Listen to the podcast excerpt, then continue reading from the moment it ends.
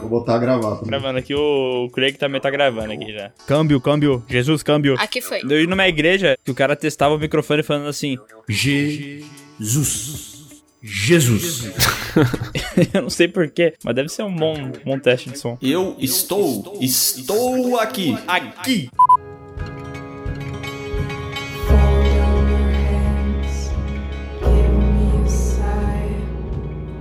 Olá, pessoas! Estamos começando mais um PeeWeeCast, o podcast do canal Piuí. E hoje, cara, a gente tá reunido aqui com pessoas do passado, pessoas do futuro, gente que, cara, pode ser que tenha até o meu pai aqui nessa sala e eu não sei. Oi? Porque. Ah, É tu? É sim? Leonardo? Ele é o pai da criança. Cara, eu já te peguei em outra vida, hein? Não quero dizer nada disso. Droga! Ó, mas hoje a gente tá aqui reunido pra falar sobre Dark, a série da Netflix que foi tão falada nesses últimos tempos, que todo mundo assistiu, que todo mundo se apaixonou, e hoje a gente vai ver se ela é tão da hora assim, o que, que a gente viu de bom e de ruim, e pra isso eu trouxe aqui meu amigo Maurício Sescon. Tá. Olá, pessoas, aqui é o Sescom. Tô aqui, eu tô aqui pra defender a opinião Que talento, cara. de todos aqui no Piuí. Adorei. Ó, mas, é, mas é uma obra-prima, né, cara? Eu quero. Ah, é o grande músico, né? Quero até pedir pro Sescon aí, um futuro, trazer aquela outra do Tears for Fears, que é Everybody Wants to Rule the World, que é eu acho boa. uma música muito da hora, assim, então... Do Tias Fofinhas, né? Boa. É, gostei de pedir Até aí. tem a ver um pouco com o papel do sindicato, né? De querer dominar as coisas e tal. Ah, Mas tudo bem. Eu trouxe alguém realmente especializado no assunto, porque, putz, ia ter o Sescom, esse é um problema e tal. E daí chamou a Natália, que é Kreuzer, porque a gente não pode errar o nome, porque senão, né? Tá explicativo. É Kreuzer tipo Freud, né? Não, e olha só, seria mais complicado ainda errar nesse episódio, porque a Dark é alemão, entendeu? Ah, é verdade, hein? Eu sou especialista alemão, né? inclusive, tu fala alemão, Natália? Não, não falo. É, Ah, é- é até interessante. Meu avô, ele é alemão. Mas aí teve uma vez que a gente falou: Ah, eu queria aprender a falar alemão. Ele, a primeira palavra que eu vou ensinar pra vocês: Scheiße. Que é merda em alemão. Então é a única coisa que eu sei. Ah, eu sei poucas coisas alemão, só sei que é uma língua muito bonita, assim, que parece muito romântica, né? Quando tu chega pra pessoa e fala que vai amar ela em alemão, tu fala assim. Ich liebe dich. eu acho lindo. É, tipo assim, cara, a minha avó, a minha avó é alemã, né? E aí ela vinha e dizia assim, não, mas o alemão é muito parecido com o inglês. Por exemplo, em, em inglês, a palavra é silver, em alemão, silva. E era o único exemplo que ela tinha pra me dar. Eu dizia, tá, o que mais? O que mais? Eu disse, ah, agora eu não lembro de nenhuma outra, não mas... lembro, assim, mas se tu precisar ter. falar que uma coisa é prateada, tu já tá mais ou menos no caminho, entendeu? Tá, e tu vai esquecer de anunciar o nosso. O nosso preenche lacunas? Não, ele não é o nosso preenche lacunas, cara. Ele é... Tô brincando. quase um residente, um residente desse podcast, que é o nosso grande e amado amigo Lucas Maia do Refúgio Cult. Olá, pessoas. Mais uma vez, muito obrigado. E eu fico pensando, sabe o que? Se tivesse aquele teste de DNA do ratinho em Dark, eu acho que teria menos de uma temporada, cara. Porque tudo seria resolvido. Entendeu? Pois é, os mistérios eu tenho na hora, já, já saber todo mundo. Você coloca todos os personagens ali nas cadeirinhas, aí todo mundo quebra o pau no final do resultado, porque você descobre que na verdade a menina que você tá pegando é sua. Enfim, eu não vou dar spoilers aqui também, né? Porque. Ah, mas só pra deixar claro, ainda bem que tu falou isso, esse podcast terão muitos spoilers, né, Léo? Esse podcast aqui vai estar cheio de spoilers, cara. Vai ter aí, ó. Quem não assistiu a série, pode continuar ouvindo mesmo assim, porque você não vai entender nada, então não tem problema. Mas o, o- ele ia começar no programa do Ratinho e ia acabar no Casos de Família, né? Ia ser a minha mãe é minha filha. Sim. Imagina o Sweet Dreams Funk Se terminando a no série. Brasil Maravilha. colocasse esses programas, cara, era dois episódios só. Um ratinho e um cara de família. Maravilha. Mas sabe como ia terminar mais rápido ainda, Dark? Como? Se eles usassem camisinha. É. Pô, e não tinha série, né? Ah, mas aqui é 1800, né? Ninguém sabe que é camisinha. Puta, não tinha série daí, né, cara? Não ia ter série nenhuma.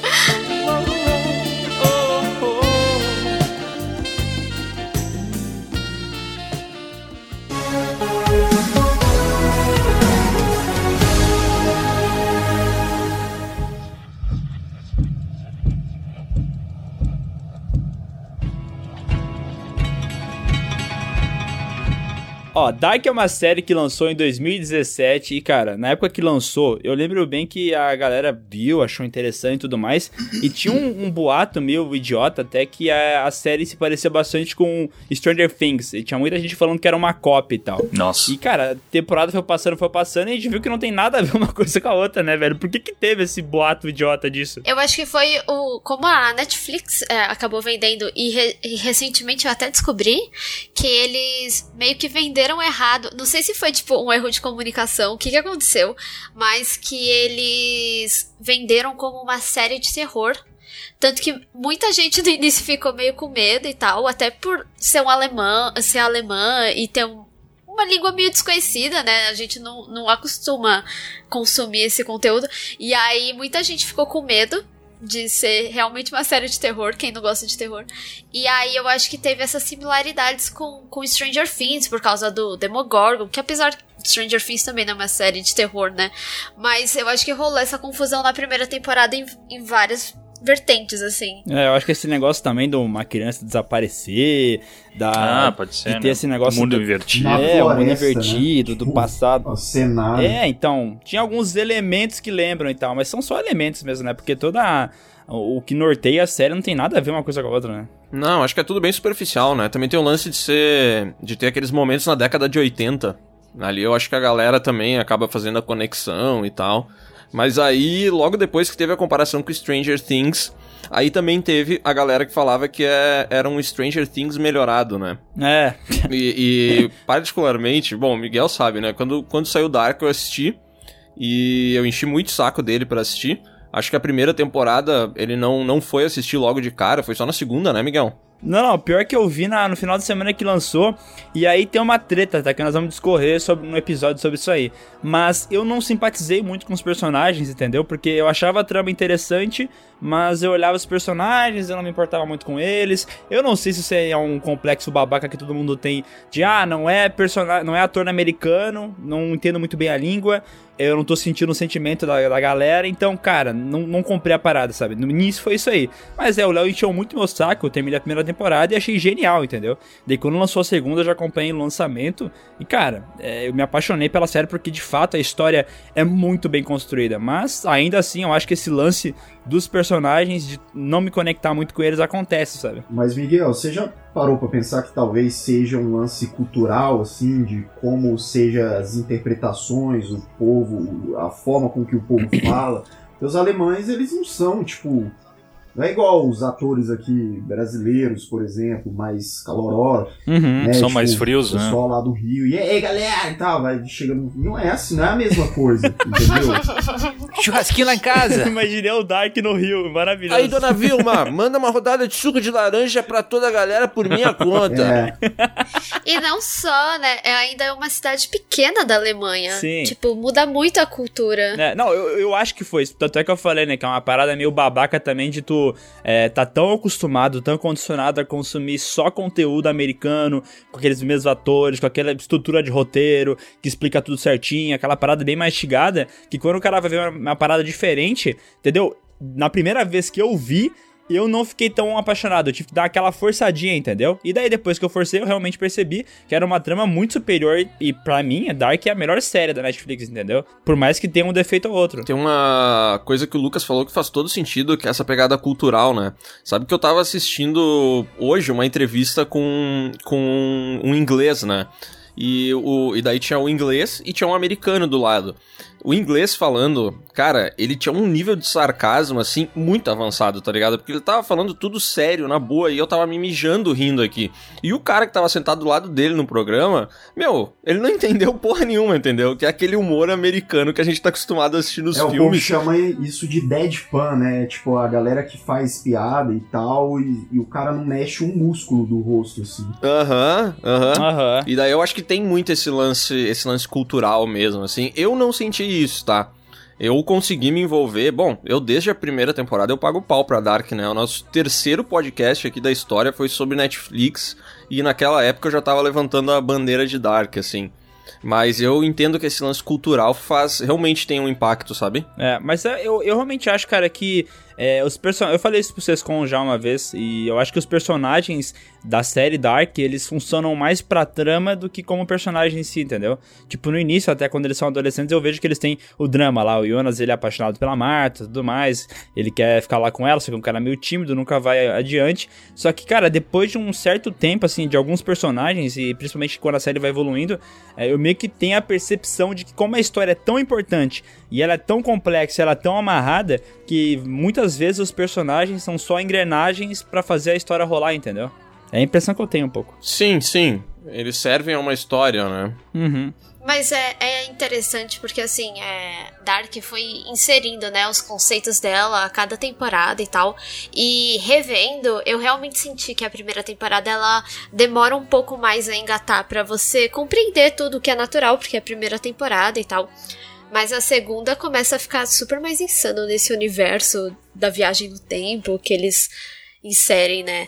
Então eu acho que é natural você ter um afastamento maior na primeira temporada por N aspectos, mas não que faça a série ser ruim ou Não, coisa não, assim, não. De nenhuma forma, a série é Uma maravilhosa. das coisas mais geniais é exatamente isso, porque, tipo assim, começa Dark você achando que é, sei lá, uma série. Sem, sem saber nada sobre a série. Tipo, ah, é pessoas desaparecendo, crianças desaparecendo. Aí depois você descobre que tem viagem no tempo. Aí depois você descobre que tem personagens que interagem com eles mesmos. E aí depois mundos, mundos paralelos. Então, assim, essas camadas que vão se desenvolvendo é um dos atrativos da série, entendeu? Não, total. E, e como é feito, né? Uhum. Eu acho que eles eles perderiam muito público se eles inserissem tudo de, de início, porque vai ficando complicado, né? Com certeza. Eu acho que a graça tá em você entregando parcelado mesmo, né? Igual Casas Bahia. Maravilhoso. 21 vezes. Né? E, e o que eu acho legal dessa, dessa entrega parcelada aí é que ela, ela te surpreende, porque assim, Dark começa e eu não sei em que momento que a gente enfrenta o primeiro paradoxo. Eu acredito que seja ali pelo final da, da, da primeira temporada, quando a gente descobre que Michael é Michael e que e é Michael e que é pai de Jonas, aí começa aquela, aquela confusão, assim. Mas a série do primeiro episódio até, sei lá, o final da última temporada, ela continua, tipo, criando novos paradoxos, novos problemas. E, e a, a solução disso tudo vem muito lá no fim, né? Então, isso eu acho legal, assim, que ela realmente entrega em parcelas e chega uma hora, quando terminou a segunda temporada, eu lembro que a gente chegou a conversar aqui no podcast, tipo assim, meu, como que eles vão resolver essa parada? Porque esse monstro, ele tá ficando grande. Sabe, Lost, assim? Começa a aparecer a fumaça preta, o urso polar. Aí morre, aí viaja pra não sei aonde. Chega uma hora que fica difícil de resolver, entendeu? E... Mas no Exato. fim das contas, cara, a Dark conseguiu. Conseguiu fechar tudo que eles prometeram. Lá no final eles entregaram ali e tô resolvido. Eu acho que é por isso que é tão importante a gente ter uma série fechada, tipo, três temporadas, sabe? Porque eu acho que se fosse uma série pra ver no que vai dar, é, uma hora ia se perder ou ia se confundir com algum aspecto. Então, dá pra ver também que é uma série que ela foi planejada pra realmente ter essa quantidade de episódios e temporadas, porque se prolongasse mais que isso, ou ia embarrigar ou ia se perder. Exatamente, é uma coisa que acontece muito com as séries, né? A minha visão que eu tenho sobre Lost, e eu até vi uma galera fazendo associação de Dark com Lost, inclusive o, o Marcelo, lá nosso amigo da Batcaverna, ele fez até um paralelo, mas mais pelos mistérios, assim, porque se para pensar, a série não tem nada a ver uma coisa com a outra, mas né, esse negócio de ter mistério e tudo mais. Eu acho que Lost foi aquela série que eles tinham um início legal, uma premissa bacana, só que não tinha um final, entendeu? E daí Mas eles Lost foram... não tinha viagem no tempo também? Tinha, né? Hum, Eu não sei, eu, eu, porque eu vi a série até segunda temporada, não vi o resto. Ah, não, eu acho que lá na quarta eles voltam pros anos 70, se eu não me engano. né? É, até onde eu vi não tinha. E daí, eu, tipo assim, a impressão que eu tinha de Lost é que eles. Eu vi depois o final também pra saber como é que era. Mas é que eles não tinham exatamente o, o que, que eles iam fazer no final da série, né? Então foram colocando um monte de filler, um monte de coisa que voltava, fast forward, flashback, não sei o que lá, é uma loucuragem. Até que chegou um monstro que era muito difícil de conter, né?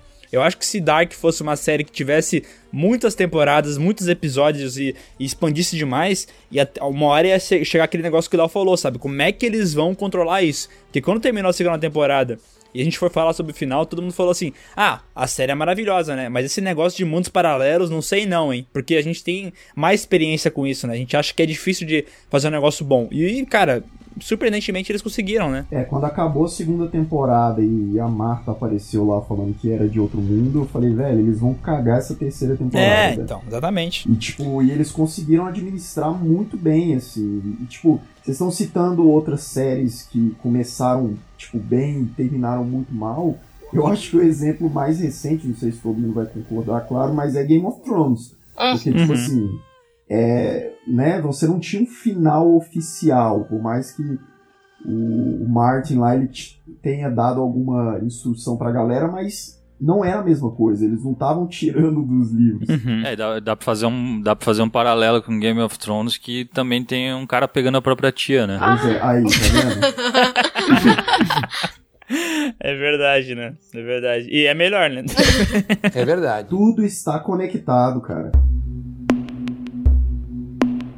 Não, mas é, é engraçado, né? Porque, cara, é como uma série que viaja, tem viagem no tempo poderia dar merda, né? Como vocês falaram. Porque tem vários momentos na série, assim, que, assim, eu não sei se é uma coisa só minha, mas eu me peguei meio assim, cara, todo mundo mente pra todo mundo, tá ligado? O cara fala, agora eu sei o que fazer. E daí ele vai lá e fala, ah, faz tal e tal tal coisa. Dava errado. E daí o outro falava, não, não, não, mas agora eu sei o que vai fazer, o que tem que ser feito. E tipo assim, vai nessa pegada até o último episódio da última temporada, entendeu? Ali foi quando eles descobriram realmente o que tinha que ser feito. E o meu, meu problema com isso é que, ó, vocês podem me corrigir, tá? Porque é um- daí é um defeito meu. Eu realmente não consegui achar es- esse link, sabe? Mas a minha visão é que aquele Adam, aquele velho que ele virou, ele é tão diferente do nosso jovem Jonas e nosso Jonas de meia idade que eu não consigo ver como é que um virou o outro, entendeu? Eu não consigo nem aceitar que isso aconteceu, saca? Parece que é simplesmente um personagem novo e foda-se. É, tanto é que eu pensei que ele podia estar mentindo É, então, falando que aham. era o Jonas, né? Eu Tinha, também. tinha muita gente que acreditava que o Adam podia ser o Bartosz ou o Mikkel. Eu achava. Mas é, é muito complicado, porque, assim, essa é uma teoria que ela era bem construída, mas eu nunca acreditei muito, porque Dark nunca voltou muito atrás das decisões, sabe? E eu acho que Uhum. também ficaria muito confuso, assim. E aí. É, imagina, tipo, ah, você fala, ah, eu sou o Jonas, mas se revela que é o Mikkel do nada, sabe? É, poderia acontecer isso com outros personagens também. Só que assim, é, eu ao mesmo tempo entendo, eu acho que eles precisariam talvez de um pouco mais. Talvez uns dois episódios a mais nessa terceira temporada pra talvez ter preenchido algumas lacunas que as pessoas. que eu vi que elas se incomodaram bastante. Mas eu, ao mesmo tempo, gosto que tenham, tenham coisas ab- abertas pra gente especular e pra gente também entender a série da forma que a gente quiser, sabe? Uhum. E essa questão do Adam, pra mim, é, é, eu, eu falo isso porque muita gente perguntou assim nos meus vídeos por que, que o, o Jonas acabou matando a mãe dele, né? É, de ter sido desproporcional, talvez. Mas se a gente pensar que ele tava desde 1888, né? Se eu não me engano, é isso? É. É. aham. 1888 até 1921. Só fazendo a construção dos Sigmundos para fazer aquela partícula e tudo mais. Além dele ter se queimado. é, ele passou por tanta coisa, sabe? E ele vai demonstrando um cansaço muito grande. Ele chega a ponto de querer se matar e o, o Noah acaba impedindo ele quando é jovem e tal. Então Uhum. você vê que tem um desgaste emocional muito grande a ponto dele se tornar frio, que nem o Adam, sabe? Eu acho que talvez o que quebre mais isso é aquele Jonas adulto, que ele ainda é sentimental, né? Exato. com tudo, mas quando você vê o Jonas jovem, o que ele passou pro Adam, você consegue ter um pouquinho da compreensão de como isso aconteceu. Aham. Eu acho que é é exatamente esse aí que tu falou, cara. O link da idade, da- de idade média ali, quando, ele tá com, sei lá, uns 50 anos, né? Esse cara, ele é tão parecido com o Iona jovem e tão diferente do Adam que eu não sei até onde foi essa diferença, entendeu? Parece que ele tava de um jeito, daí ele se queimou e ficou. Depois que ele se queimou, ele virou outra pessoa, entendeu? Completamente diferente.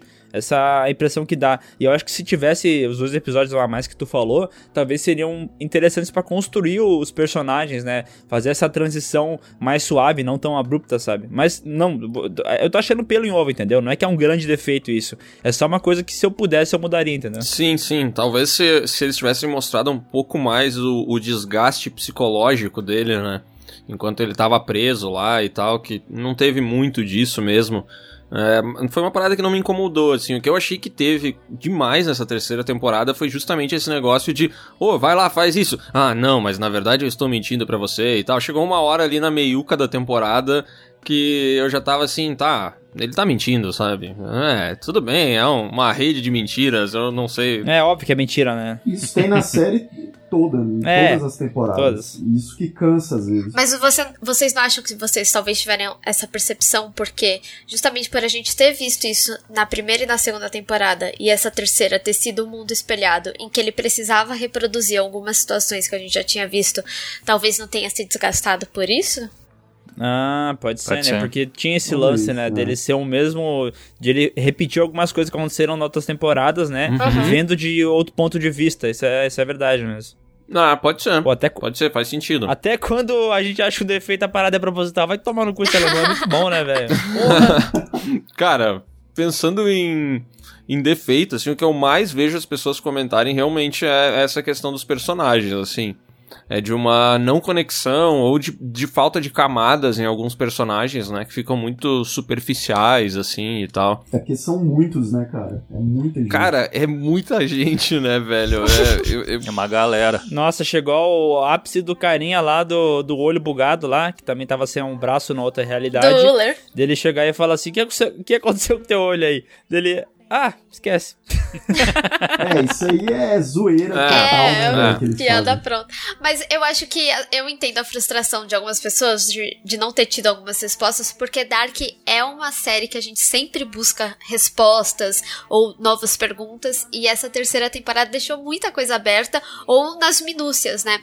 É, na maioria dos lugares que eu falei de Dark nos meus vídeos ou em outros canais, eu falei reassistam da primeira até a terceira temporada.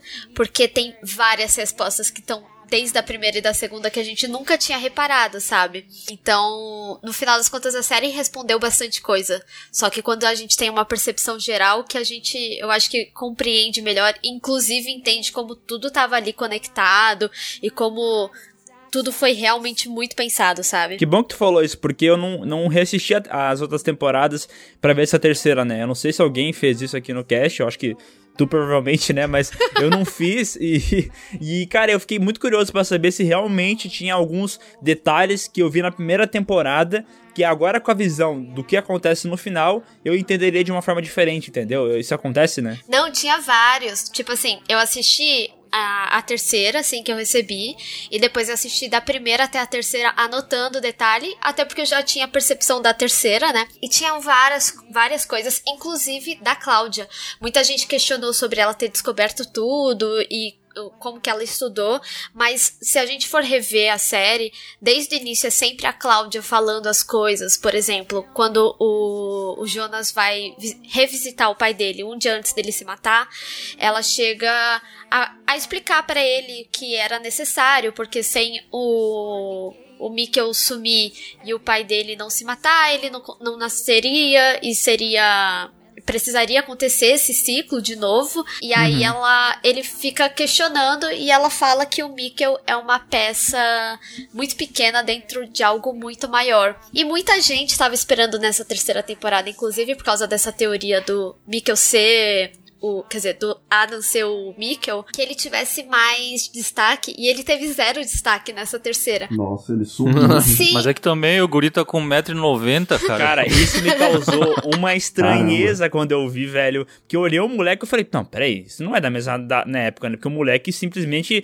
tá com um metro a mais, porra. Uhum. Não, mas eles até brincam com isso, né? Tipo, na série, que o, o Magnus, o irmão dele, fala assim, não, ele é bem grandinho pra ficar sozinho, que babado, o que, que você tá falando, sabe? Não, eu vi com a minha mãe e ela falou, trocaram o ator. Eu falei, não, ele Trocaram o ator, botaram o moleque da malhação ali, pô. Mas é, é, tipo, são detalhes assim, entendeu? A Cláudia já tinha falado que o Mikkel era para aquilo e pronto, sabe? Saquei, que massa. Então Bom, é bem eu, legal. Eu tô com vontade de ver de novo agora para pegar esse negócio. Porque assim, é, cara, porque eu falei, né? Dos personagens eu tenho esse probleminha, mas como história, ela se amarra tão bem, cara. É uma conclusão tão fechadinha que deve ser da hora pegar assim as 13 numa levada só. Até porque o que tem muita gente, o que eu vejo muita gente reclamando também, é que é uma série supostamente difícil de entender. E eu não sei se eu concordo com isso, porque eu não tive que ver mais de uma vez pra entender a parada. Uhum. Só que eu acho que hoje em dia as pessoas têm a mania de ver tudo com o celular na mão, tá ligado? Toda hora, qualquer série, sempre com o celular na mão, sempre com o celular na mão. E daí, tipo assim, cara, essa série é uma série que tu tem que ficar olhando o tempo inteiro, porque o tempo inteiro vai ter um personagem que vai ligar outro, que é aquele ali, que é o irmão daquele, e tu tem que prestar atenção, senão tu vai se perder muito fácil, né? Ah, mas ela não é, não é aquela série também que, nossa, é muito difícil de digerir. Acho que é mais pelos plot twists, mas, cara, tu entende o todo. sim, sim, Cara, mas não é. precisa ser um gênio, Mas né? tem que prestar atenção, tu não pode olhar com uma segunda tela, né? Cara, pra mim é mais a quantidade de personagens, assim. E eu acho que é uma coisa que daí tu resolve assistindo, sei lá, meia dúzia de episódios, tu supera, né? Uhum. É, no, no, no início, assim, os primeiros dois episódios, aí vem aquela porrada de personagens. É, vários deles com nomes estranhos pra gente, né? Porque a gente tá acostumado com John, Carl e Homer, entendeu? Que a gente é americano, né? Homer? É, a gente é praticamente americano, né? A gente tá acostumado com os filmes americanos. Aí pega essas paradas que tem um- um- uns nomes um pouco mais diferentes, eu acho que, que confunde um pouco as pessoas, assim. Mas eu acho que ela é uma série que aborda paradoxos que poderiam ser muito difíceis de, de serem entendidos, mas eu acho ela tão bem feitinha, sabe? Tão bem roteirizada que eu, não- eu, eu realmente não acho que é difícil de entender, assim. A edição também ajuda, né? Ela é didática, cara. Ela é didática, assim. Tipo, é porque tem muita informação e tal, mas se você. Se você não ficar no celular assistindo, né? Tipo assim, focando, você entende de boa. Ela é uma série que ela tem muitos detalhes, inclusive em coisas, em cena é, e tudo mais. Mas eu acho que rola muito uma negação própria da pessoa. Por exemplo, ela é, é um lance que eu nunca vou esquecer que uma professora de matemática falou que- há anos, que eu sou velha, gente. 17. ela, a professora tinha falado assim: ah, não é que as pessoas não entendem matemática, elas se negam a entender. Então eu acho que o que rola com Dark é tipo isso: a pessoa fala assim, é muito difícil, eu não consigo entender, e automaticamente se afasta um pouco da série com essa questão do entendimento. Uhum. E por isso sempre vai buscar é, links externos pra ter um entendimento maior. E também assim, e tudo bem se não entender, sabe? É, mas eu acho que rola um pouquinho mesmo desse afastamento de é muito complexo, eu não entendo. Aham. E é- é isso, sabe? Má vontade. Ah, não diz.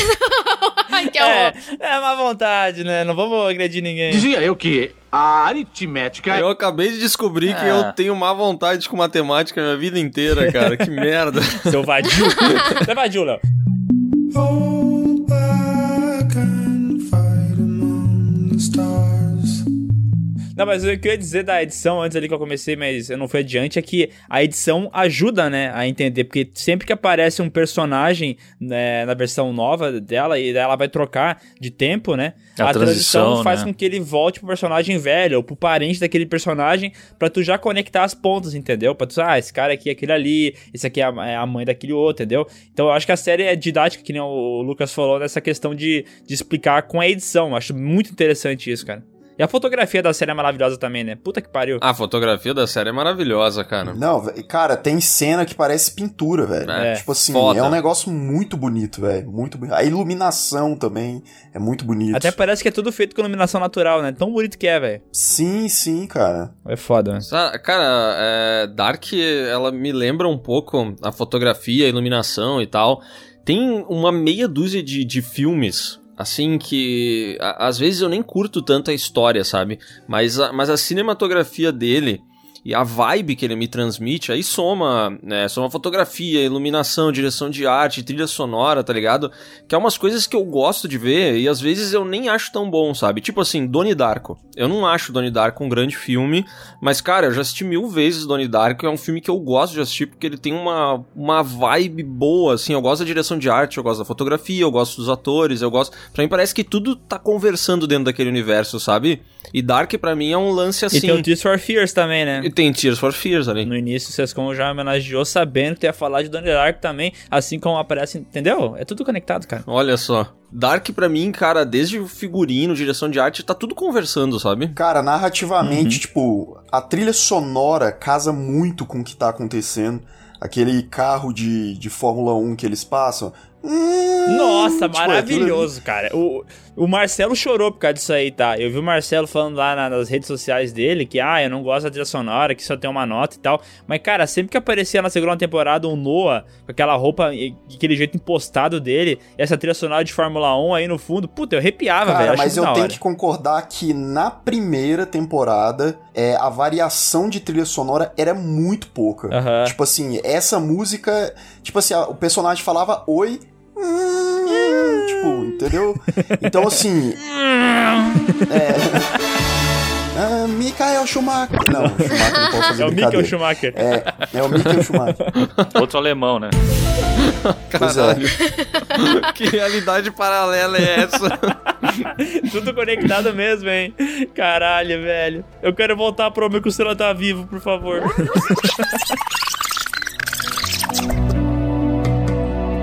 Na terceira temporada, cara, eles variaram muito, muito. Tanto é que essas músicas da primeira eles usaram bem pontualmente ali. Uhum. A música que eu acho mais da hora da terceira temporada é aquela que toca quando a, o Tannhaus, eu acho que é o nome do cara, né? Que faz a, a máquina. A lá máquina. que ficou- é, que toca quando ele tá construindo e explicando como ela funciona. Tem um pianinho, assim, é, enervante no fundo, acho muito da hora, velho. Pô, aquela música é massa. E a, e a própria OST também, né? Que são as músicas selecionadas pra tocar na série. Tem Agnes Obel, que eu acho foda. Tem aquela outra que eu e o Léo cantamos, sei lá quantas milhões de vezes, tá ligado? Do Devil lá. sim, sim. É, é, Me and the Devil, né? É, Me and the Devil. Tem um monte de música da hora que toca assim. E a série tem esse lance com a música, né? Ele vai até os 40 minutos, 45 minutos. E daí tem um segmento que é tipo um videoclipe, assim, de várias cenas acontecendo com uma música. Isso é genial, cara. Você acha muito da hora.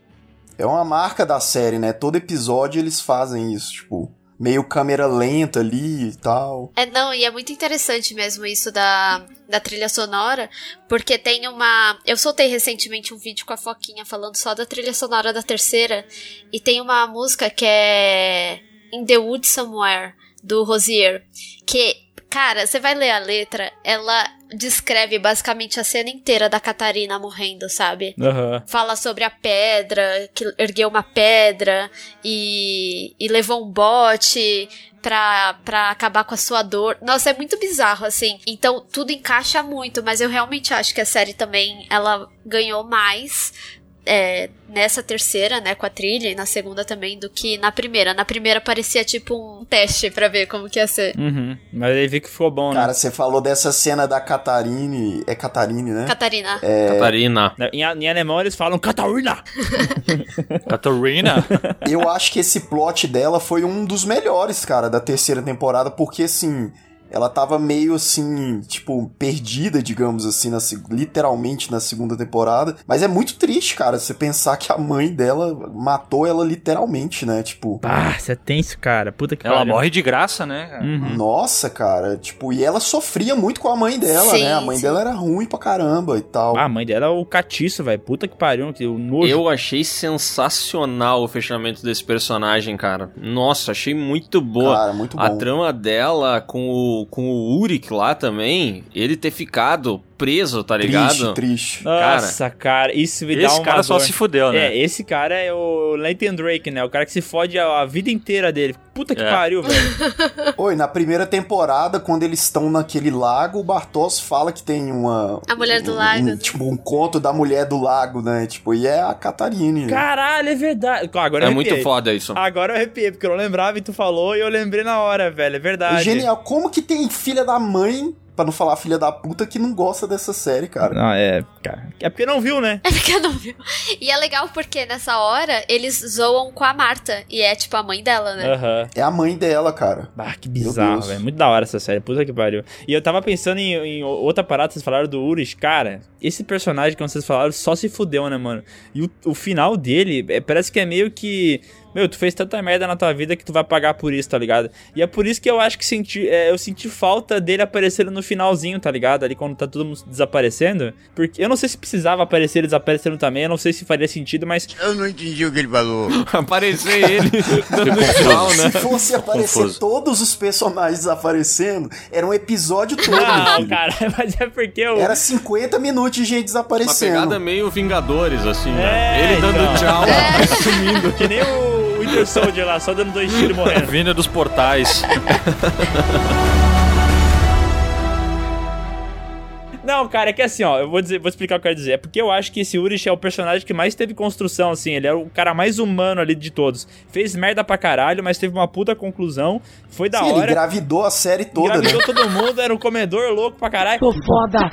Mas, cara, um personagem assim, que por mais que fosse um bosta, fizesse um monte de coisa errada, era um personagem que eu, entre aspas, simpatizava. Eu queria saber o que, que ia acontecer com ele. E é muito da hora saber que ele ficou preso, nunca conseguiu sair. Mas ali eu queria ter visto ele aparecendo ainda no último, porque ele tem uma, aquele, aquela versão velha dele tem uma cara de fudido que me cativa.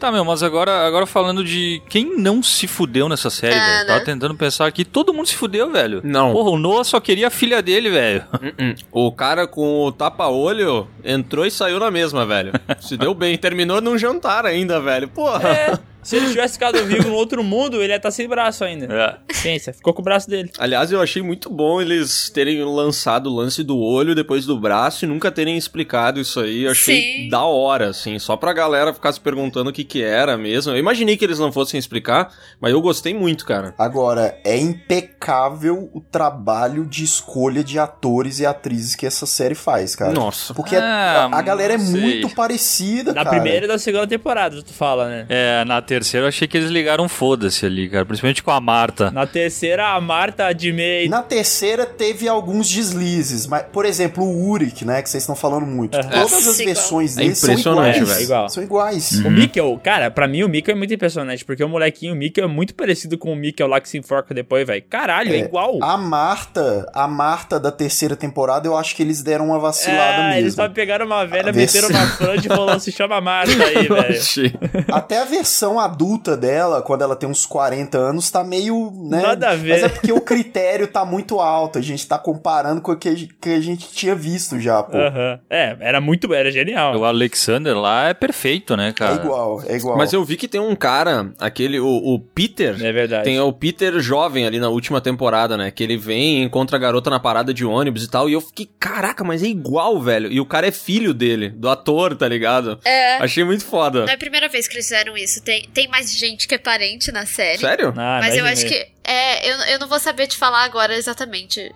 sem pesquisar. Mas já tinha. Já existia isso antes. E aí o Peter foi mais um reforço, né? Ele e o filho. Mas o. Eu acho que o, mais, o que mais impressiona é o Jonas jovem e o adulto. E é até engraçado, porque numa entrevista ele chegou a falar que as pessoas falam assim pra ele: Pô, você vai ficar mó bonito no futuro. E ele, tipo, gente, não sou eu, sabe? e, tá- e quer dizer que ele tá feio agora, né? Fala, ah, tu vai, ó, não fica triste, que no futuro tu É, fica bonito. Pode de Continuar sujinho. No futuro também não vai ter problema sujinho assim. Pô, e outra coisa, essa galera não toma banho, velho. Porra, é 1800, beleza, tudo bem. Mas toma um banho, né, velho? Tá todo mundo sujo a série inteira. Que agonia que dá isso, cara. Cara, para dois minutos e toma Os um caras banho, né, transam cara? sujo, Os velho. caras transam sujo. Ah, tá errado isso aí, velho. Ele, isso o nome da série é Dark, velho. Ah. É por isso, bicho. Mas eu- eu acho que eles usam é, aquelas máscaras de argila, por isso que ele tá conservado no. no quando Ah, por isso que é difícil tirar depois o que sobrou, né? é Faz máscara, sentido. tá fazendo a skincare dele ali. Mas, cara, se o Covid existisse ali, ia morrer todo mundo. Porque eles não se cuidam, Não. porra. Não, todo mundo não. sujo e tal. E todo mundo transa, né? Então também não tem o distanciamento social, né? Exatamente. Sim, é todo mundo transando entre si que no final sobrou seis personagens quando eles conservaram, consertaram tudo, né? Nossa, cara, eles tiveram que meter o... até uma galera que aleatória, tá ligado? Porque aquela que. Aquela. é que- Eu não sei o que, que ela era. Prostituta? Prostituta? Eu não tô ligado. Aquela. aquela Sim, sim. Ela parece aleatória lá do canto. Falei, ué, mas essa personagem tinha desaparecido na segunda temporada? É porque acho que faltou. Morreu tanta gente que sobrou só seis mesmo, né? Não, tinha mais pra Não. botar. É porque a, a Benny, ela é irmã do Uller, do caolho, do sem olho. Sério? É. Caralho, isso eu não sabia. É, ela aparece nessa terceira de novo, só que sem ser trans. É o Benjamin. Aí ele tá lá na, na igreja com o Peter, uma hora que a Charlotte chega até. Caraca, eu não notei isso, velho. Eu também não. Caraca, eu não notei E também. aí ele meio que tá nesse mundo origem, né? Que é como eu chamo, pra ele justamente, tipo. Que lá no mundo real, né, eles tiveram de fato uma relação. Ah, como é bom trazer um especialista, né? Porque isso eu não ia saber nunca, velho. É. Eu também não tinha pegado essa daí, velho. É. Nossa. Eu só olhei e falei, "Ai, olha, safado até na outra realidade. Mas Não, sabe é o Benjamin. é porque, tipo, só pra até contextualizar, pra quem ficar curioso, é.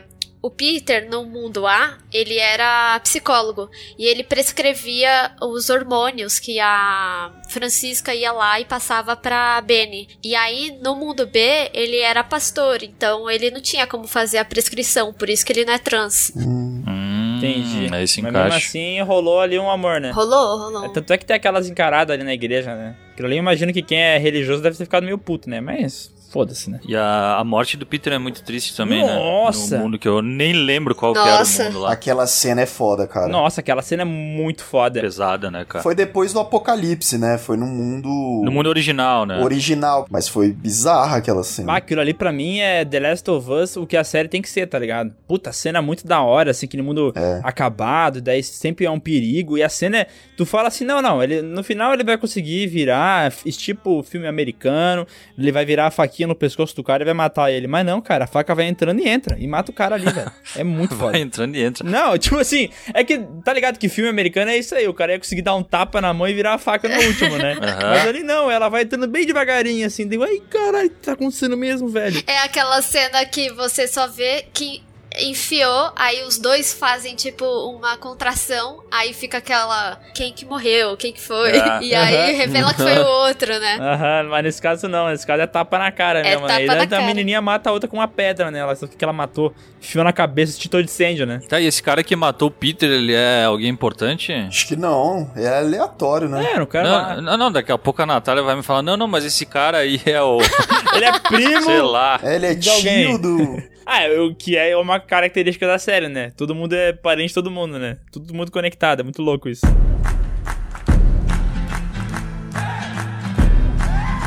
Mas e quem que vocês acham que são os mais merdeiros da série? Eu, pra mim, é a Hannah. A Hannah faz merda em qualquer época temporal Nossa, e qualquer mundo. E ficou viva, né? E ficou viva ainda, né? Ah, se deu bem no fim das contas, né, cara? Dark é uma mensagem falando assim: faça merda que você vai se dar bem. Não, não, não, não. Eles são controlados também, porque tem o Urich lá que fez merda no mesmo É. nível e se fudeu, né? É, se fudeu. Fudeu. É, você tem que, tem que fazer merda de uma forma inteligente, entendeu? É, tem muita gente merdeira ali, né? Tem o Uri, que tem a Hannah. Não, eu acho que o mais merdeiro é o filho da Marta com Jonas. Ele só faz ah, maldade. não fala desse negócio aí, pelo amor de Deus, que é o defeito da série, na minha opinião. Que é, É, o maior de todos. Como assim? Nossa, Por quê? cara, eu não consigo com eles andando com os três versão É, juntinhos. eu acho legal a ideia deles serem tal, o filho dos dois mundos e tal, mas os três andando junto igualzinho, assim, é uma coisa que me Bananas de incomodou. pijamas, né? É, e- E, tipo assim, usar, parece gêmeo, que tem que usar a mesma roupa, tá ligado? Porra, É. precisa passar a Mas mensagem aquilo ali desse é jeito. charme da série, cara. Eu acho que é Ah, pra mas é criar brega, todo um velho.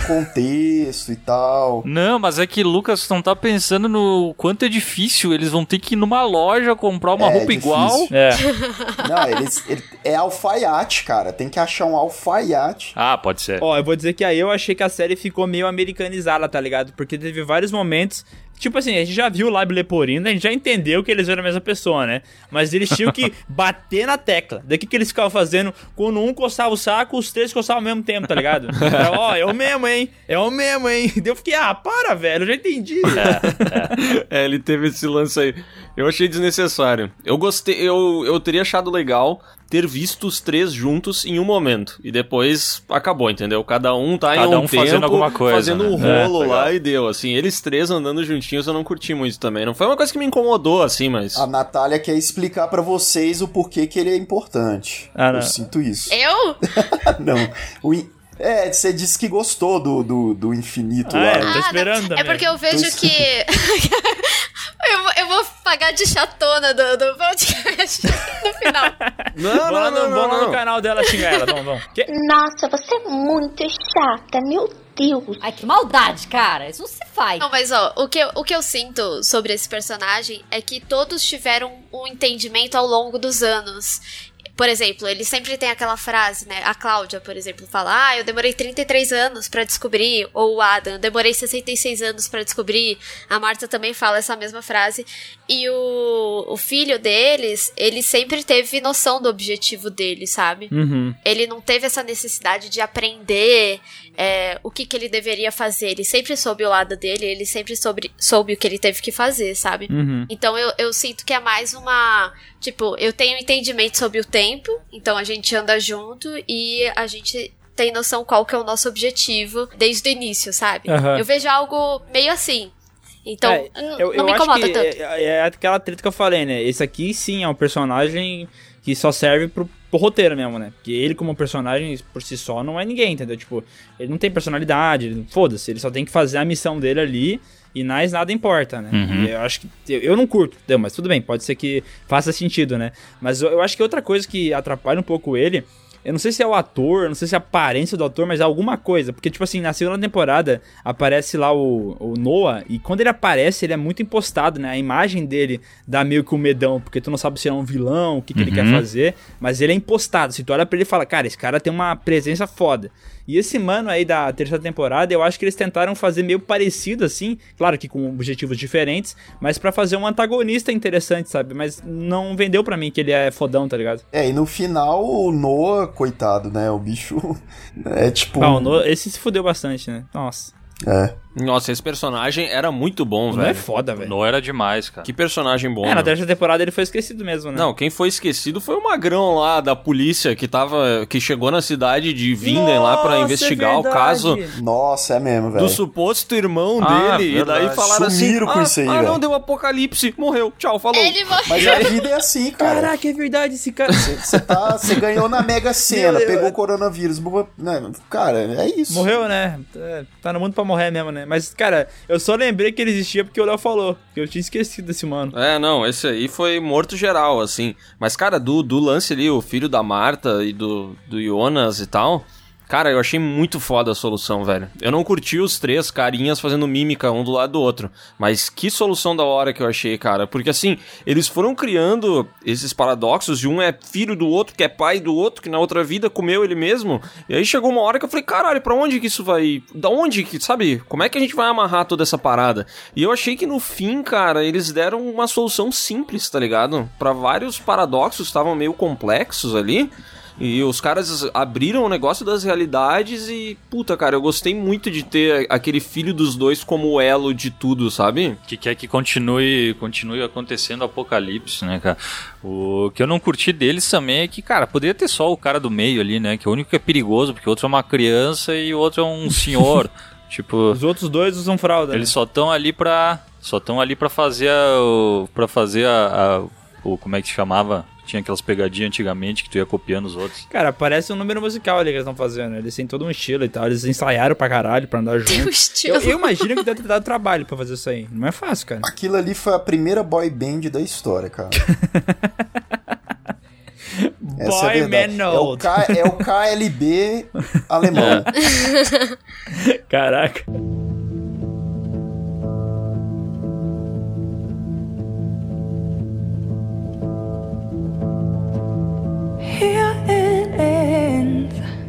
Cara, essa, essa série teve vários momentos, assim, que eu tava assistindo ela e, e me deu aquela parada do caraca, que isso, sabe? Qual foi o momento da série inteira que mais surpreendeu vocês? Cara, eu vou dizer que foi a morte lá do Peter, velho. Que era a parada que eu não esperava de jeito nenhum que ia acontecer. Aquilo ali me deu um tapão na cara. Mas depois que eu, que eu vi a cena aí, eu já tava achando que, ah, agora os caras vão começar a matar geral, sabe? E daí eu percebi que algumas outras mortes não me impactaram tanto. Por mais que a cena, a cena é muito foda. Tipo, a cena do Jonas matando a mãe dele, tá ligado? Putz, tu não espera Aham. que ele vai fazer isso. Mas como eu já tava na, no meu, entre aspas, mindset de que a série ia levar nessa pegada de matar geral, eu meio que aceitei mais de boa, entendeu? Sim, sim, entendi. Eu acho que depois que estabeleceu, foi. A hora que o Adam mata a Marta ali no Aham. finalzinho da segunda É. temporada, eu falei, caraca, bicho. Só que aí depois chega outra Marta. Dura né? pouco, né? Falou, porra, virou, virou Dragon Ball essa porra. Eu sou a Marta do outro mundo, eu tenho eu sou uma a Marta franja. da nova geração, né? Eu tenho uma franja. bah, a Marta de franja não dá pra mim, a velha de franja. Bah. Velha de- Desculpa. Só lembrei que me irritou um pouco. Problemão.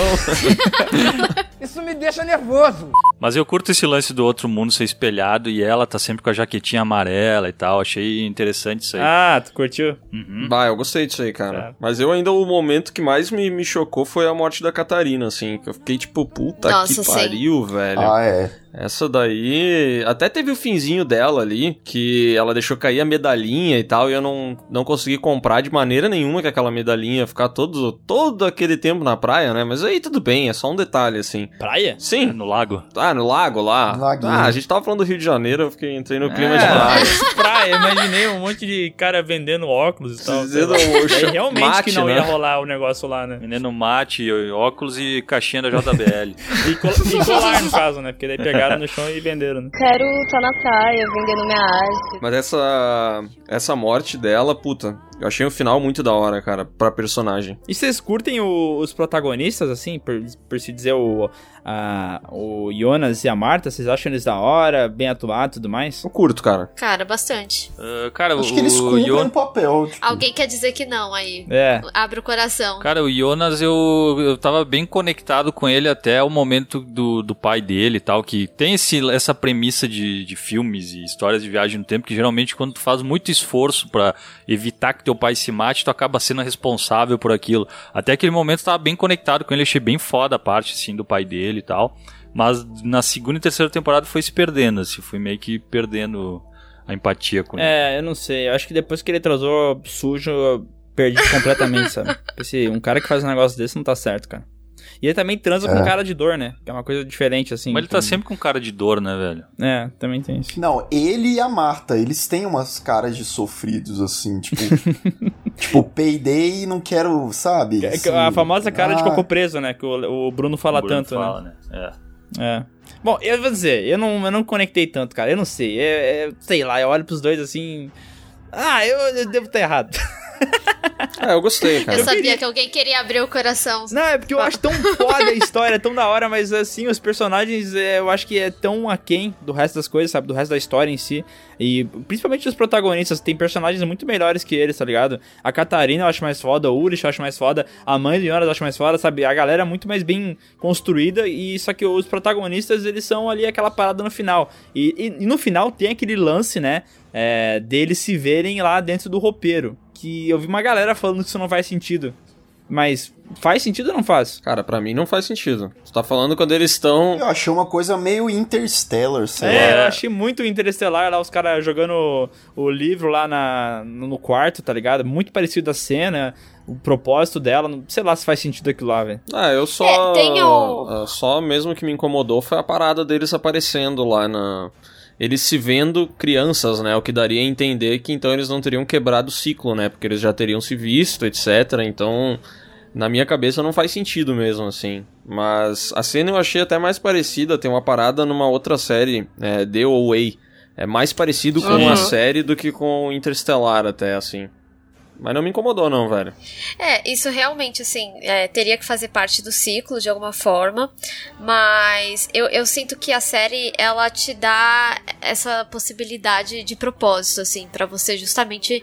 Que, se você quer o final redondo, você tem. Se você não quiser, se quiser especular em cima disso, você pode especular e talvez nunca seja respondido, sabe?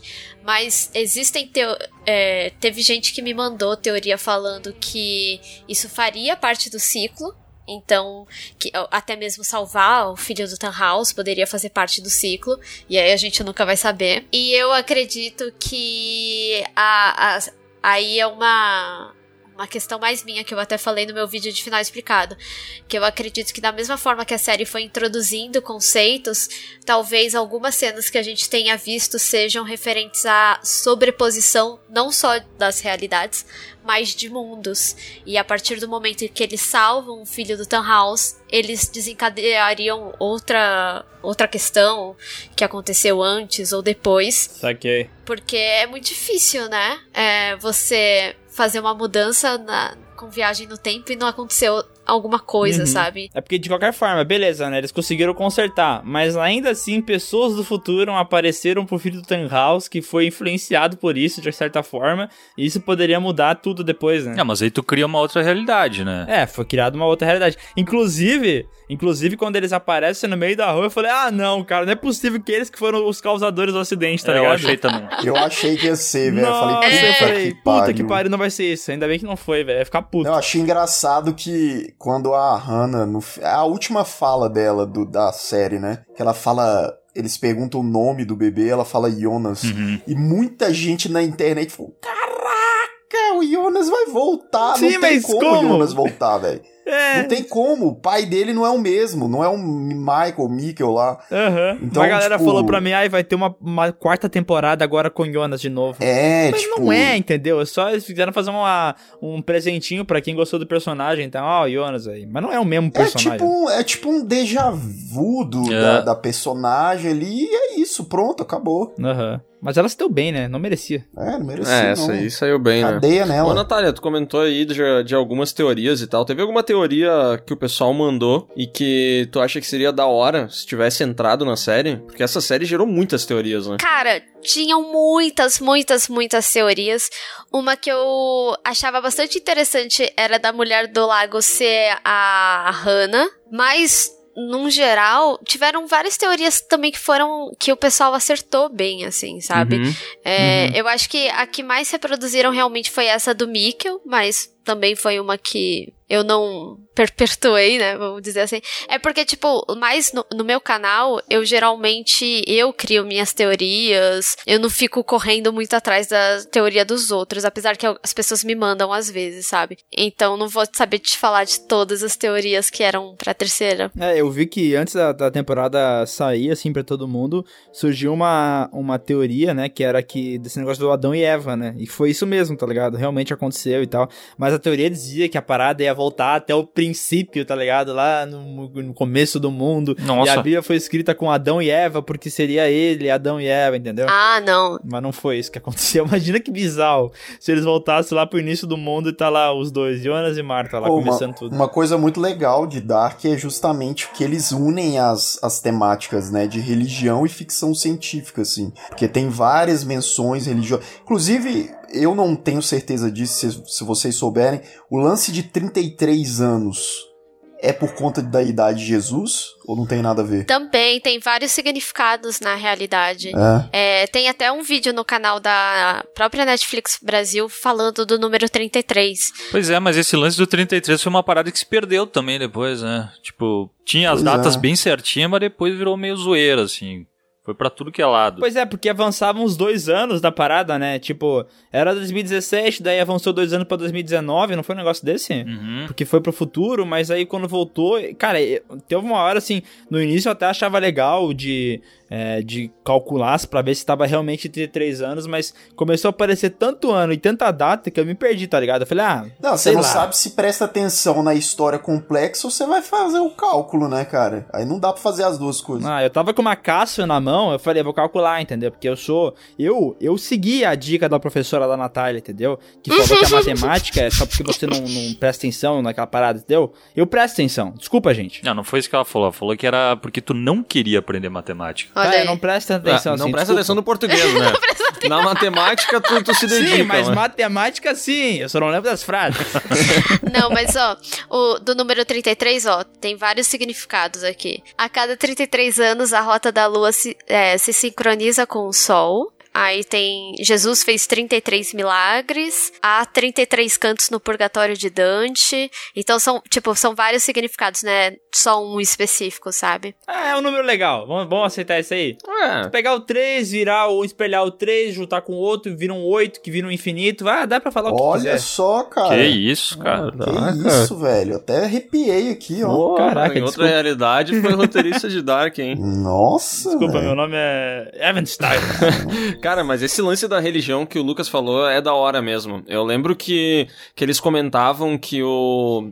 O, se eu não me engano, que aquele livrinho que eles carregam pra cima e pra baixo lá, com a tricreta aquela, aquilo lá teria sido escrito por um pastor sem fé, uma parada assim, e dava a entender, né, principalmente ali depois que o Noah apareceu, a gente entendia que ele tinha tava relacionado com a origem de tudo, de alguma maneira que ele seria o grande vilão, né?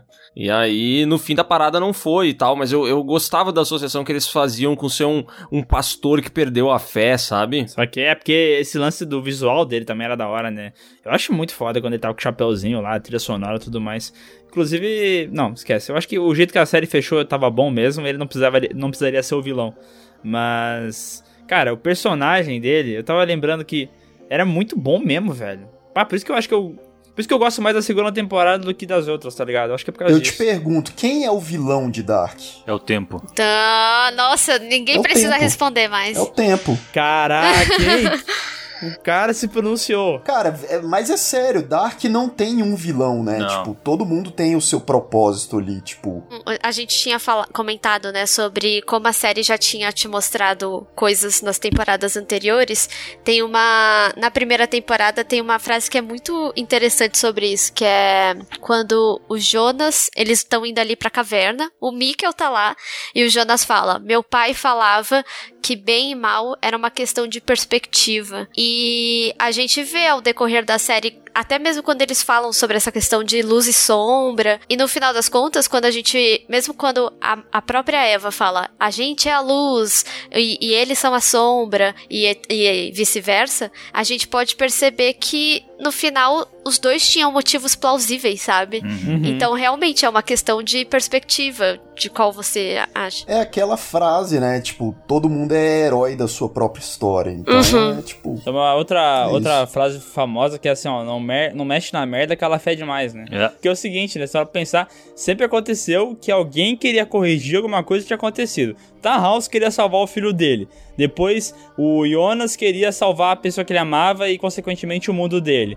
Depois, a Marta queria fazer a mesma coisa, entendeu? Todo mundo queria defender o, deles e, ao mesmo tempo, eles estavam é, tornando tudo isso aquela grande merda que virou, entendeu? O negócio é não tentar salvar ninguém Deixar nunca, né? fluir. Não tenta fazer nada, deixa acontecer. Ó, deixa acontecer naturalmente, sabe aquela música? É isso Sim. aí. Uhum. No fim, todo mundo chorou, né? É. É. Vocês gostaram da cena deles aparecendo, tipo, Vingadores, assim? Achei, achei legal, cara. Gostei. Tipo, Foi ético. bonito, cara. É, eu também achei. Eu, ach- eu, na hora que eu assisti, eu falei, puta merda, alguém vai falar, ai, estão copiando Vingadores, mas ainda bem que não aconteceu. Sim, tu acabou Cara, de fazer isso. muita gente. Não, porra, eu tô falando do meu medo que eu tinha na hora, trouxa. Não tô falando que eu, tô, eu acho isso. Oh, mas muita gente re- reclamando, assim, falando que o final foi muito Disney. Mas, cara, foi um final muito triste, assim. É muito Acabou triste. todo mundo, É muito. caralho. Véi, todo, as pessoas que a gente tava acompanhando há três temporadas pararam de existir, filha da mãe. Então, assim, não é. Ah, morreu um ou outro. Não. Acabou todo mundo, filho. Tá louco. Não é Disney. Você já viu o Mickey morrendo em algum desenho? Não viu. Caraca. Ah, eu curti muito. Verdade. O? Mickey eu também. Eu né? curti muito o final, cara. Mas ali eu vi muita gente falando que chorou no final e tal. E ali eu acho que os alemães não conseguiram, assim. Eles não. Eles É. não, não conseguem pegar essa, essa parte aí mais emotiva, assim. Uhum. Os dois desaparecendo e tal. Ali pra mim não tem a emoção que, que poderia ter, sabe? Aquela cena não tem aquele, aquele punch, assim, que faz o cara chorar e tal. Ô, Léo, mas os alemães já te fizeram chorar assim, cara. É, me fizeram chorar. Ai, mas lá por- vem. No 7x1, pô. Sabia. Olha a bola chegando. Gol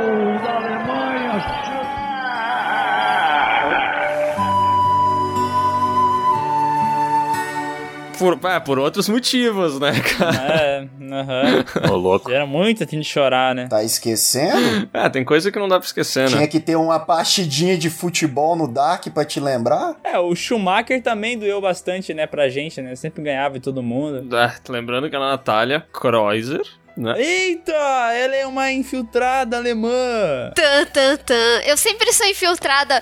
Caraca, quando eu gravei com o MRG, eu era um ET infiltrado na Terra. Caraca, velho, tu é do mal, velho.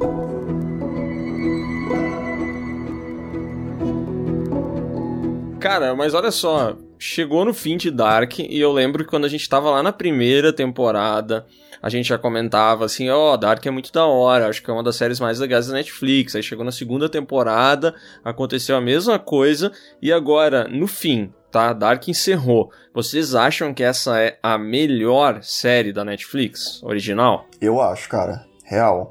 Pra mim, é, fica ali Dark e Ozark em seguida, que eu gosto muito de Ozark também. Nossa, é Ah, muito é da hora, verdade. Tem um problema que não encerrou ainda, né? É, vai É. ter uma última, vai ter a quarta. Vai ter uma última duas, né? Que é duas partes. É, dividida em duas. É. Olha, eu fico Pois entre é, Dark cara. e aquela Insatiable também, que eu achei da hora, assim, retrata Qual? Tá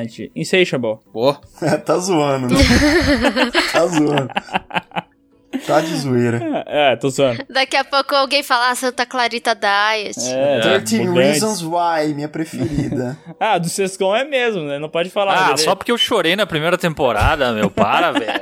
Não, é que tu chorou. Tu teve um ataque de choro. Sério, Sescon? Que isso, Cara, cara? os alemães não sabem fazer chorar, mas os americanos, bicho. Vou te contar, viu? Eu chorei também, eu tô zoando. Eu chorei de tão ruim. Olha foi. aí, ó. Ó, os mexicanos também, cara. Aquele episódio do Chaves lá, que ele chama de ladrão. Porra. Ah, pô. Pesado, né? Também é triste pra porra, hein? Não, mas a minha série favorita da Netflix é Dark. Eu acho que é a, é a série mais bem construída, a que se tornou, que é boa do início ao fim, entendeu? Não tem grandes defeitos. A gente ficou. Eu, principalmente, fiquei procurando defeito aqui no podcast a todo momento e tal. Mas mesmo tem, encontrando né? uma coisa ou outra, são coisas pequeníssimas, entendeu? Não tira o brilhantismo do- desse alemão Barão Bodar aí. Que bicho foda, cara. Puta que pariu. Eu quero ver mais coisas desse cara, velho. Espero que ele não decepcione. Não, é realmente o, o que ele conquistou foi algo assim inigualado até então. Mas, assim, eu particularmente gosto muito, muito, muito de Stranger Things. Como não é uma série encerrada ainda, então é, eu deixaria ela ali meio juntinho. Também sou muito fã de Ozark e não entendo porque aqui no Brasil não se fala mais ou Nossa, cara. as pessoas não são fascinadas por essa série. Vamos fazer um podcast. o Piuí tem que, Léo, tem que trazer, entendeu, as pessoas. Senão elas não vão ver, entendeu? Cara, mas as pessoas ainda vão descobrir Ozark. E Também aí vão acho. começar a pagar pau igual pagam hoje em dia, recentemente, pra Breaking Bad, sacou? Também acho que rolaria Ah, algo assim. É, muito- é. É bom, é bom. Porque Ozark é muito foda, cara. Aquela trama, os personagens, desenvolvimento é muito foda. Enfim, vamos falar de Dark. É, mas sei lá, é que eu acho que Dark agora, né? Porque Dark até então não- era esse, esse buzz todo, né? Eu não sei o que aconteceu, que de repente o Brasil inteiro só falava de Dark, né? Meu Deus. A todo- Natália aí fazendo vídeo. É, verdade. É que tem muita, muita galera divulgando, né, tá ligado? A Natália tá fazendo, tipo, os vídeos da Carol também. Porra, gente pra caralho tá falando da série agora. E é legal ver. Porque, cara, eu fico feliz de saber que tem gente se interessando por essa série.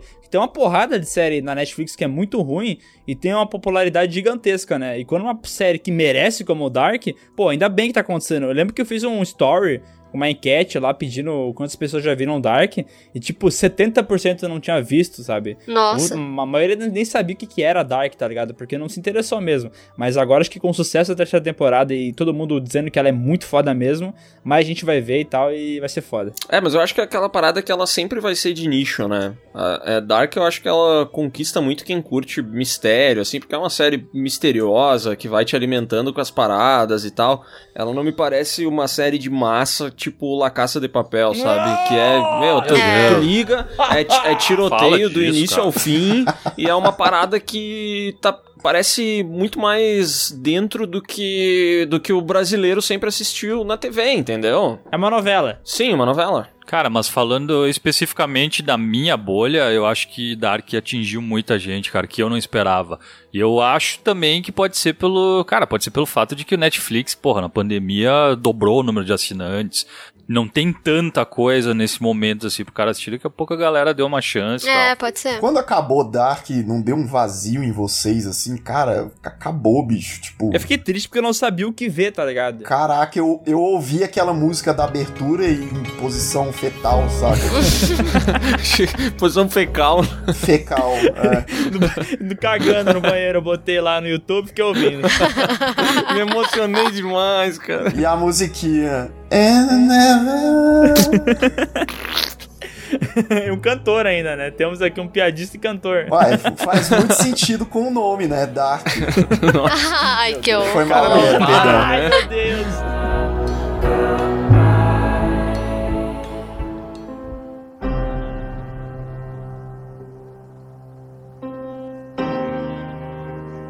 Cara, mas é que eu acho que quando termina uma série é, que é boa e que ela termina de uma maneira legal, eu acho que sempre rola isso, sabe? Porque não é sempre que tem, velho. Hoje em dia, a gente nunca teve uma oferta tão grande de séries no mundo. É. Sério, é impossível assistir metade das séries que a gente tem disponível agora. Só nos serviços de streaming que a gente assina, tá ligado?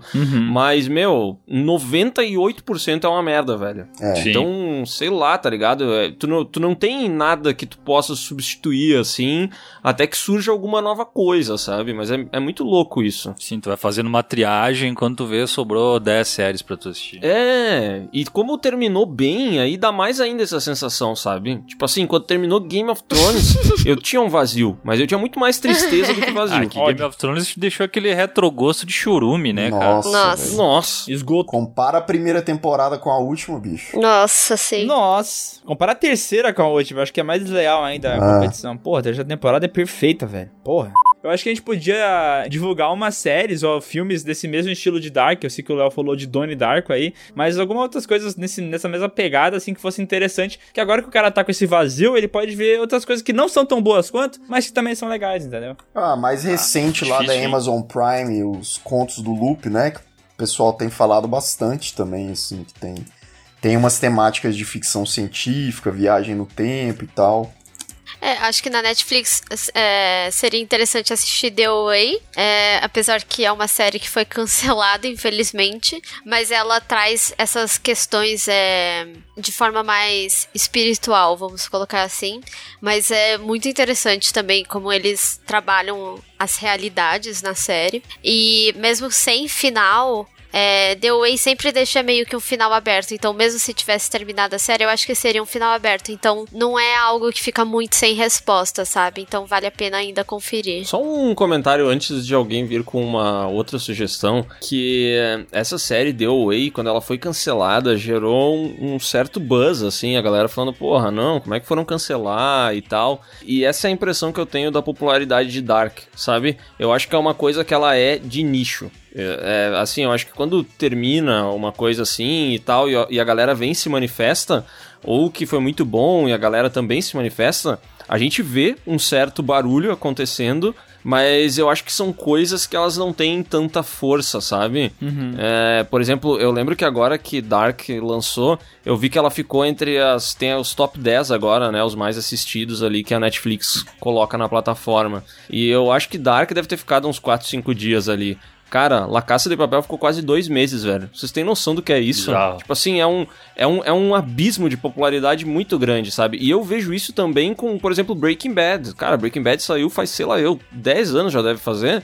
E tem muita gente que não assistiu, tá ligado? Ela é muito popular, mas é eu tenho a impressão que é dentro da nossa bolha, tá ligado? Uhum. É. Acho que é uma coisa que não é. A massa não assistiu Breaking Bad da mesma maneira que eu acho que a massa não assiste Dark, tá ligado? É, eu fui ver Breaking Bad há pouco tempo, tem tipo dois anos, sei lá. Ô, louco. É. Mas aí, amor, não amor? Não, porra, sensacional. Ah, mas assim, eu acho que esse top 10 do, da Netflix, ele é um pouco complicado se basear 100% nele, porque, por exemplo, Dark ficou, eu acho que uma semana antes da estreia, eh, ficou nos top 10 e tá até agora, né, desde a estreia. Então vai completar quase um mês aí que Dark tá nesse top 10. Só que, por exemplo, se a gente hoje, nesse momento que a gente tá gravando, for ver o primeiro lugar, é aquela é uma série Warrior Nun. A gente não sabe exatamente se é muitas pessoas começaram a assistir porque ficaram sem nada pra ver, ou se a quantidade de pessoas que estão assistindo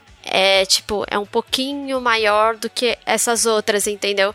Vamos supor, pode ser que na semana de estreia bateu, vai, um milhão de visualizações naquele top 1. Mas pode ser que hoje o top 1 seja 20 mil pessoas assistindo. A gente não tem como comparar exatamente, sabe? Isso aqui é isso aqui, aham.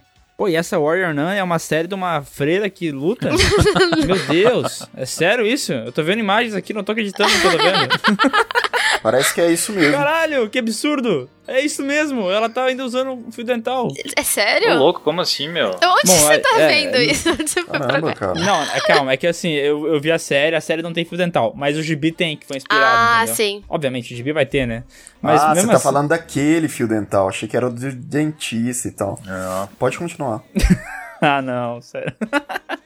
Bom, mas é, pode ser, faz sentido, porque é, a gente não tem como saber. A Netflix esconde todos os números, né? Eventualmente eles largam uma- um dado ou outro sobre ah, séries mais vistas e tal, só que a gente não sabe quantas pessoas viram de fato, entendeu? Os caras são muito blocados com isso aí. Mas de fato, eu acho que Dark, se for comparar com La Casa de Papel que o, que o Léo trouxe, certamente é muito Uhum, menos me- popular. É, sim. Mas mesmo assim, a gente tem que fazer a nossa função de divulgar o que é bom, né? Sim, Por sim. isso, então vamos fazer um podcast só de La Caça de Papel, uma hora dessas. Divulgar essa, essa Boa, excelente. Não, mas La Casa de Papel sofre daquele problema que a gente tava falando, que, tipo, eles iam fazer duas temporadas e agora a série inventaram que vai ter dez temporadas. Ah, pode. Ah. Cara, e esse é um mal da que a Netflix sofre, né? Eles, eles fazem isso com todas as séries, velho. Tipo assim, Pois é. é, eu acho Dark, pra mim, a melhor série da Netflix, né? Tipo, de longe é a que eu mais curto, assim. Eu acho que ela nunca chegou num pico de qualidade como House of Cards chegou. Aí por fatores técnicos. É, tipo assim, o Kevin Spacey é muito foda, a direção de House of Cards é muito foda, então tem episódios que, porra, tá ligado? Tem umas temporadas ali de É, House of Cards que é Precisava só de quatro temporadas, né? é, só que daí o que que acontece? A série ela vai se estendendo e chega no fim o Kevin Spacey ainda fez merda. E aí por mais que a Robin Wright seja maravilhosa, tipo assim, te- tem uma quebra de roteiro ali, sabe? Que a série não é redonda, tá ligado? Não. E eu acho que se a Netflix tivesse feito essa House of Cards como fez Dark, tipo assim, sei lá, meu, vamos fazer três temporadinhas aqui e fechou, tá ligado? Talvez poderia ser a melhor série hoje, sabe? E é uma parada que a Netflix faz muito, tá ligado? Tipo assim, Eu acho que depende também do, do próprio criador dar esse limite, sabe? Porque dinheiro todo mundo quer. Todo mundo quer ganhar dinheiro com o que, com o que faz, sabe? Ah, eu não curto muito. Eu faço mais por amor, né? É, tu curte guardar o teu, né? Não usar nunca.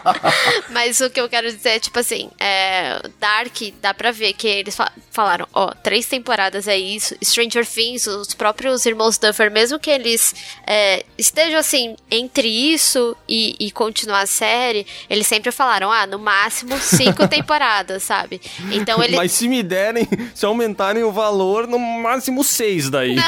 É, daí vamos ver, Pois né? é, eu, eu ia perguntar isso aí pra vocês. Eu sei que isso não vai acontecer, mas teria alguma chance de ter uma continuação de Dark? Não, né? Acabou, né? Não, não. Acho que não, cara. Não, ele já.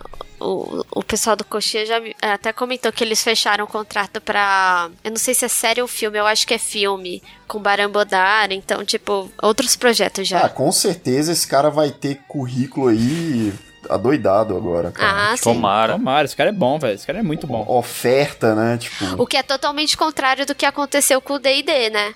Porque eles fizeram aquele final do Game of Thrones e eu acho que eles tinham o contrato fechado já. Star Wars, né? É, e aí, tipo, tchau, sabe? Foi muito bizarro. É. Os caras tinham. Mano, vocês lembram que quando tava pra terminar Game of Thrones começou a surgir várias notícias que vai ter spin-off, vai ter sete séries de spin-off o sendo mundo ia produzidas. ser só Game of Thrones, né? É, o D&D ia fazer uma trilogia nova com a Disney de Star Wars, o caralho. Mano, Cancelaram foi só o episódio sair e ser um lixo que, cara, esqueceram o bagulho, mano. É maravilhoso. É que foi num nível, assim, que, meu, se eles continuassem. Pensa se sai um.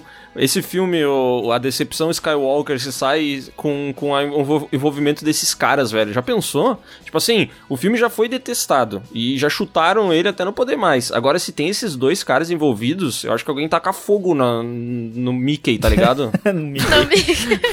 Aí a Esse é um nível de raiva, assim, sei lá. A gente finalmente vai ver o Mickey morrer. Tá pegando fogo, bicho! Ai, que a horror. felicidade do Lucas, né? Discurso de ódio nas redes sociais. Pra tristeza do Piauí, que não quer perder nenhum tipo de patrocínio. Não que goste Ah, de tá, dinheiro. que a Disney vai patrocinar o Piuí, né? Vai mandar cortar, né, na edição. Corta aí. corta, corta, acabou. Não. É, tá rolando bastante censura ultimamente nesses podcasts. É mesmo? É, tá meio, tu tá meio menos palavrudo, né, Sescon? Ah, meu, eu sou um cara que eu sei me comportar dependendo das situações, né, meu amigo? Eita. Sei. É, pra quem não sabe, recentemente a gente recebeu um e-mail aí de uma pessoa dizendo que Schnauz. um membro da bancada Oh! falava muito palavrão. Alemã, hein? É uma alemã, Léo, a Schnauz. Caraca, velho, tá desconectado mesmo. Ih, rapaz. O início é o fim e o fim é o início.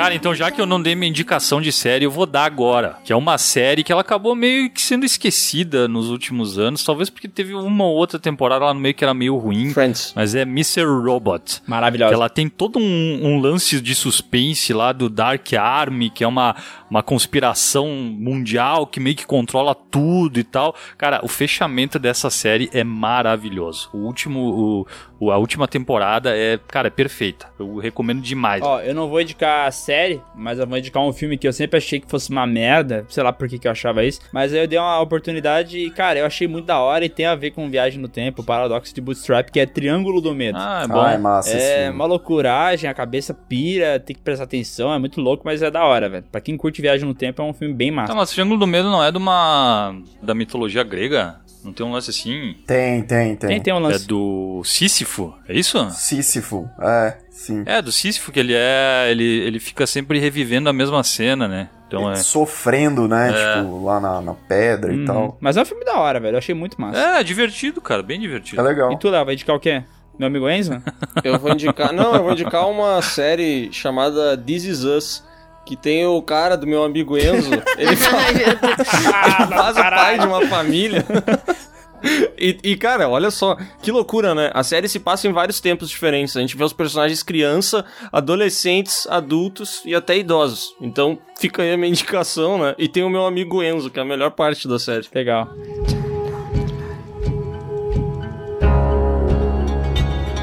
E como a gente trabalha com amor, cara, a gente amou o canal da Natália Kreuzer. Ela explica sobre Dark. Sério, se você gostou da série, você tem que entrar no canal dela que tem, sei lá, um milhão de vídeos. Eu contei, um milhão de vídeos. Sim, por favor, gente, vai lá. Deu muito trabalho. Eu fiz até um bunker pros meus vídeos. Ah, eu achei muito da hora. Ah, achei muito massa. O fundo ficou muito da hora, mano. Obrigada, gente. Referência para um novo cenário do Piuí que não sai do lugar, né, Miguel? É, mas a gente vai copiar agora que a gente viu que deu certo. Show. muito bom saber. Lucas. Ah, eu sou de casa já, né, cara? Cara, acessa o canal Piuí lá, que é o do Lucas, ó. É a mesma coisa, eu copio todos os conteúdos lá. Ladrão! É, o Lucas, ele, cara, ele, mês que vem ele vai deletar o canal dele, ele vai agora participar só do Piuí. Ele vai ser o novo apresentador. Sim, sim. É, mas nesse mês, então, né, a pessoa, até ele deletar, pode acessar lá o Refúgio Cult, né? É, de coach. Tem a ver com Dark, né? Refúgio e tal. Nossa, mas tu Ah, tenta associar né? tudo, o né? Lucas, foda-se, foda-se. Caralho, Lucas, tu tenta associar tudo, velho. Tu, teu cocô é dark, tudo é dark pra ti, velho. Cara, mas Dark é sobre a vida, né, cara? Então é sobre tudo. Tá, tchau. É, demitido do Piuí. Tchau. Tchau. Foi mal.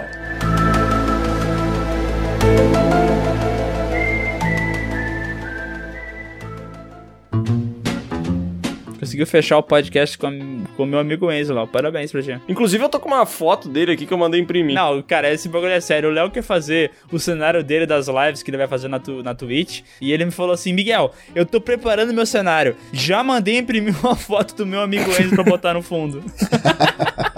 Não pode ser. Nossa. E é sério, velho. É sério mesmo. Ah, eu vou mandar uma foto pra vocês verem. Vou postar um story.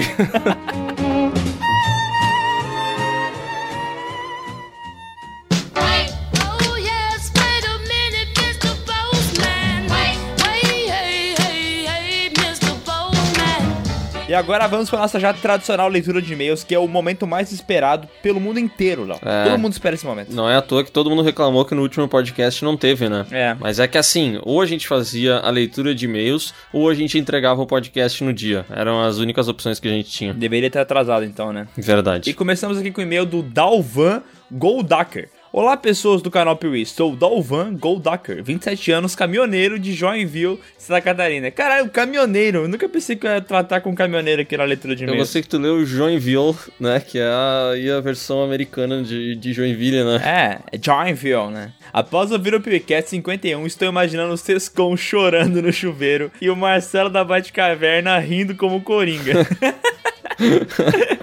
Embora, na minha opinião, o melhor filme de herói é o filme Fantasma dos anos 90. Ele botou que é zoeira, né? E ainda bem, porque Fantasma. Meu chapéu. Ele poderia entrar na lista dos piores, né? Fácil. Inclusive, nós só procurando filmes ruins, Léo. Fantasma aí. Se alguém lembrasse que esse filme existia ainda, seria bom, hein? Horroroso, né? Meu Deus, pior. Acho que o Dark Knight foi sim uma boa escolha como o melhor filme de herói. Continue com seu excelente trabalho, tanto no canal como no podcast. E obrigado por alegar as minhas viagens por esse Brasilzão. Caraca, mano, o cara é caminhoneiro Cara, mesmo. coisa linda. O cara dirigindo, cruzando os estados e ouvindo o PewCast, cara. Que da hora. Ah, é? É de chorar, velho. Emocionante. Não vou fazer como todo mundo e dizer quando comecei a ouvir o podcast ou assistir o canal, simplesmente porque não faço a mínima ideia de quando foi. É, ninguém faz, mas todo mundo inventa uma data. É, podia ter falado assim, ah, eu comecei a ver em 2016, quando vocês tinham 22 inscritos.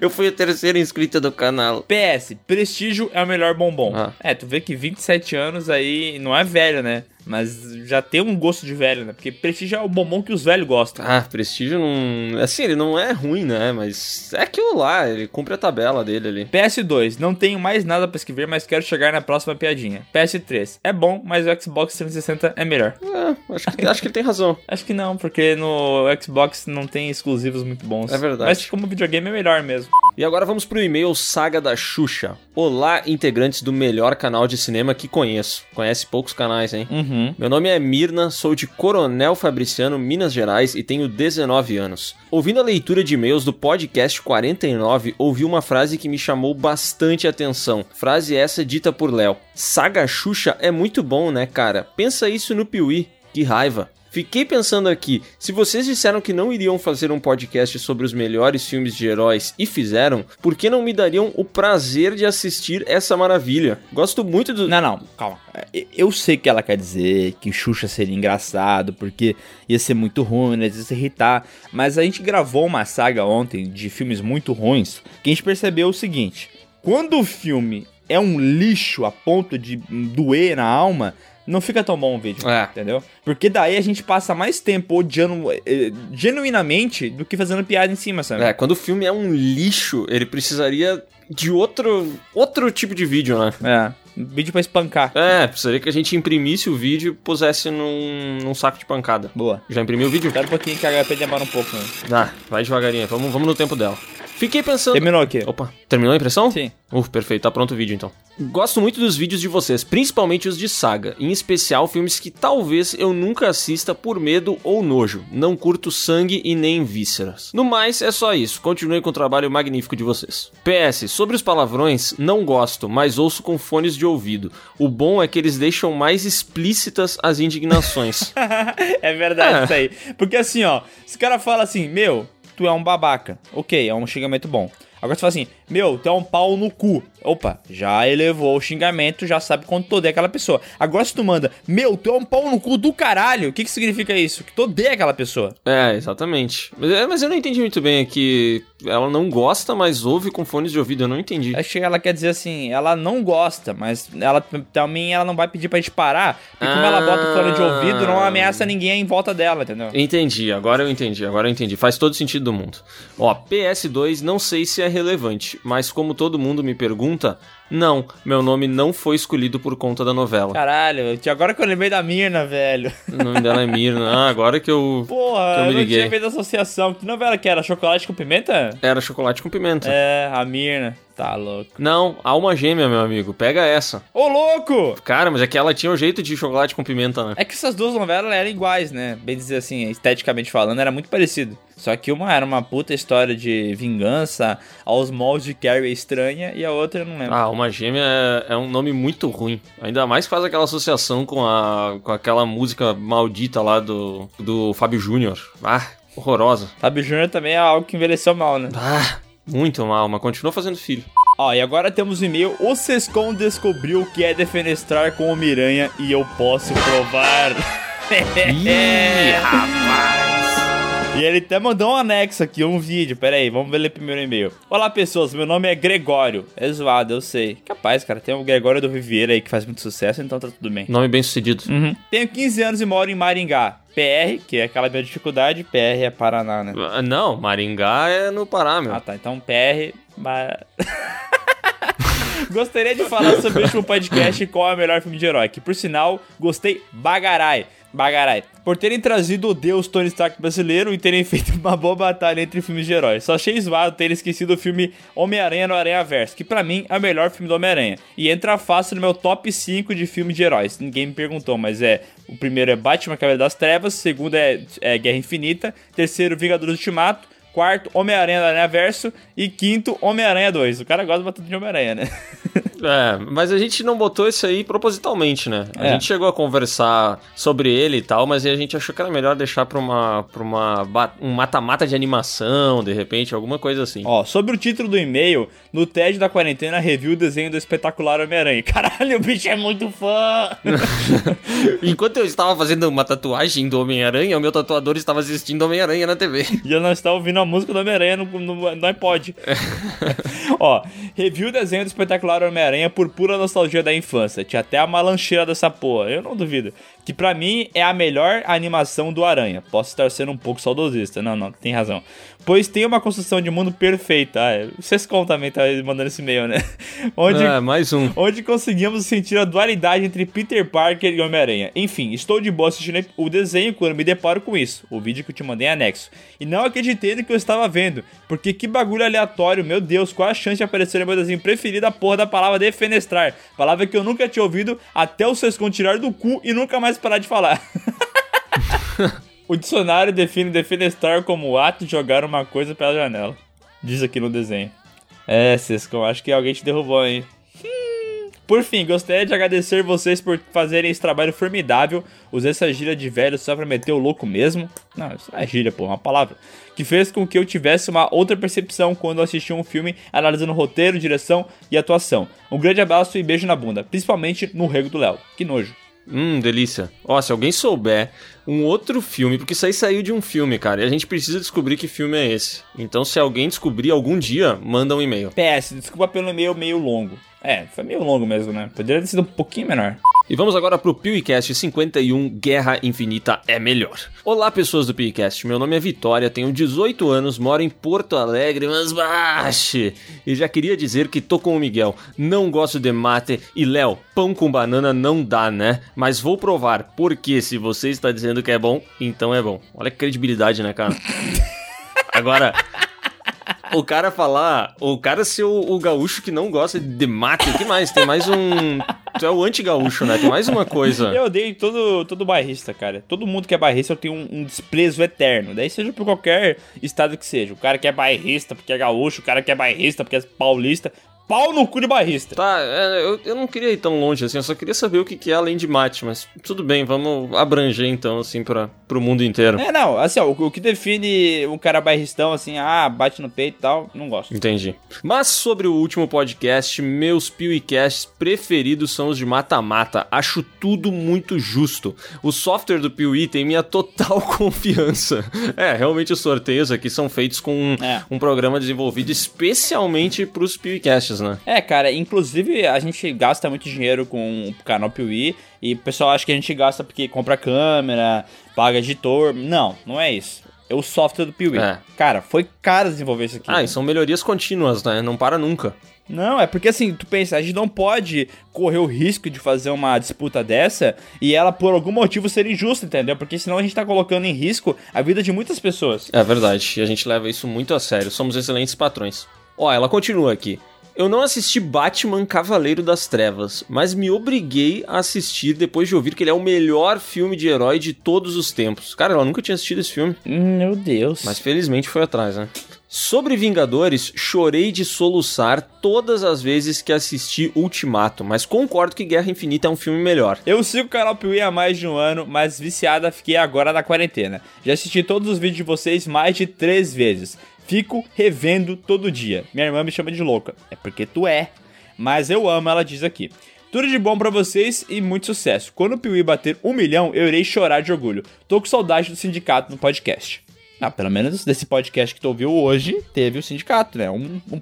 Não o sindicato por completo, mas teve um dos integrantes, né? É, mas é que o sindicato é assim, né? Qualquer bactéria deles já, já representa, assim, o todo, né? E fede, né? Nossa, parece um peido, assim, que espalha pelo ambiente inteiro, infecta o nariz das O pessoas. silencioso aquele da gravação, né? É, aquele lá.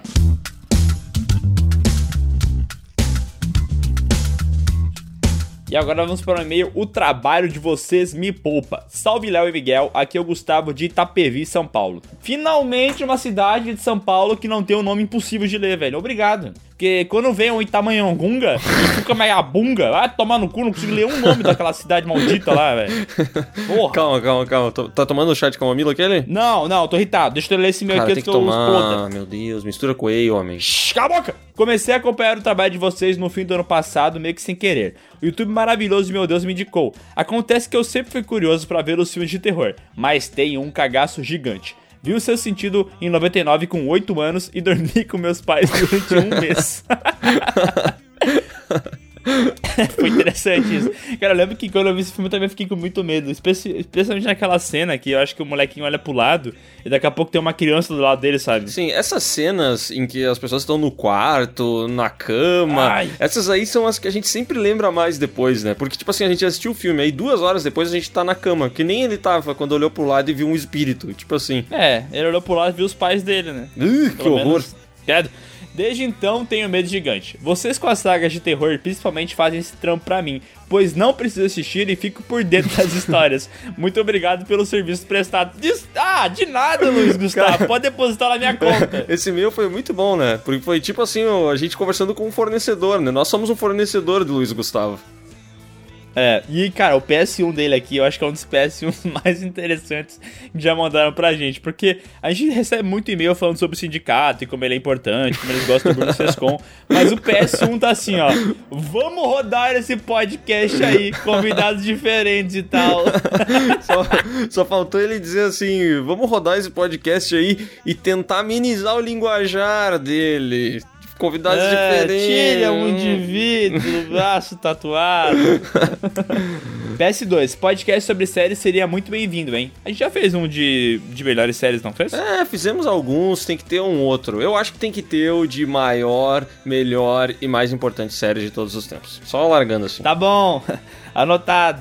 Passa, passa a gravação, não esquece isso aí, tá, Léo? Traz isso junto contigo. Pode deixar, pode deixar. Tá, tá guardado na minha cabeça. Olha, só atualizando aqui a leitura de e-mails passada, a gente leu o e-mail do Bruno Tissot, que ele falava sobre o livro do Exorcista e tal, e aqui ele colocou, esqueci o anexo mesmo. Rapaziada, escrevi um e-mail sobre o livro do Exorcista, mas esqueci os anexos, que mula. Aproveita e manda também a foto do bloquinho, abraço pra vocês. Obrigado pelo meu e-mail e grande abraço. Só pra falar aqui que ele tem a imagem do livro, cara, acho que deve ser uma das capas originais aqui do Exorcista. E tá velho, tá ligado? Aquele livro que é amarelo, aquele livro que tu sabe que muitas pessoas leram, Uhum. que não é aquela parada que ficou parada ali sem ninguém mexer.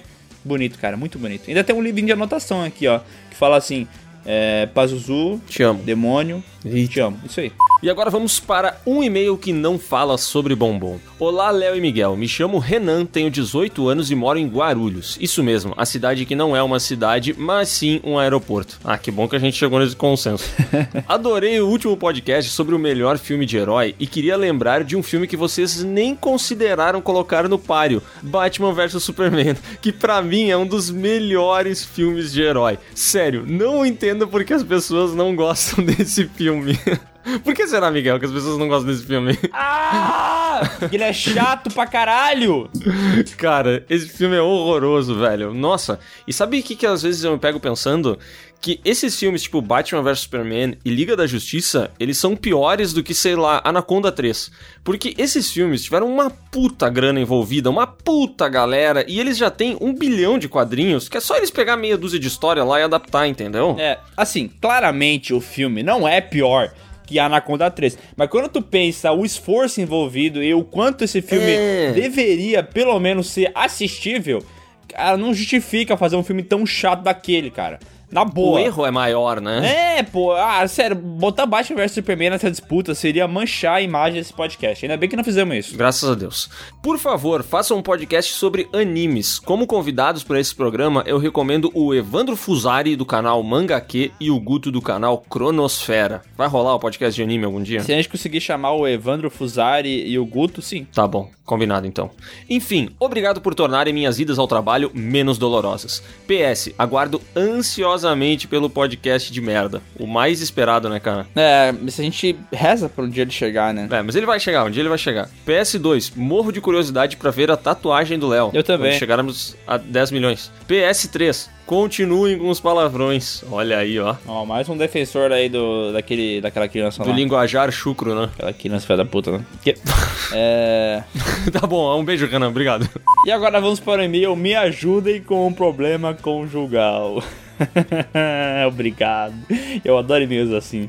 Olá, Léo e Miguel. Meu nome é Thiago, sou de Curitiba e tenho 22 anos. Já sabemos que ele deve estar com frio, né? É, mas menos do que a gente, né? Porque Curitiba não é tão frio quanto aqui. Não, não, não. Curitiba é o lugar mais frio do mundo. Não, não, É não. sim, São cara. José dos Ausentes. Não, não, não. Curitiba. Pô, sabia que a Serra Catarinense é muito mais fria do que a Serra Gaúcha? Eu Mas a sei, Serra eu Gaúcha é a que atrai os turistas, né? É. Pobre, cata- pobre pessoal de Santa Catarina aí que se deu mal nessa. Só perde pra Curitiba.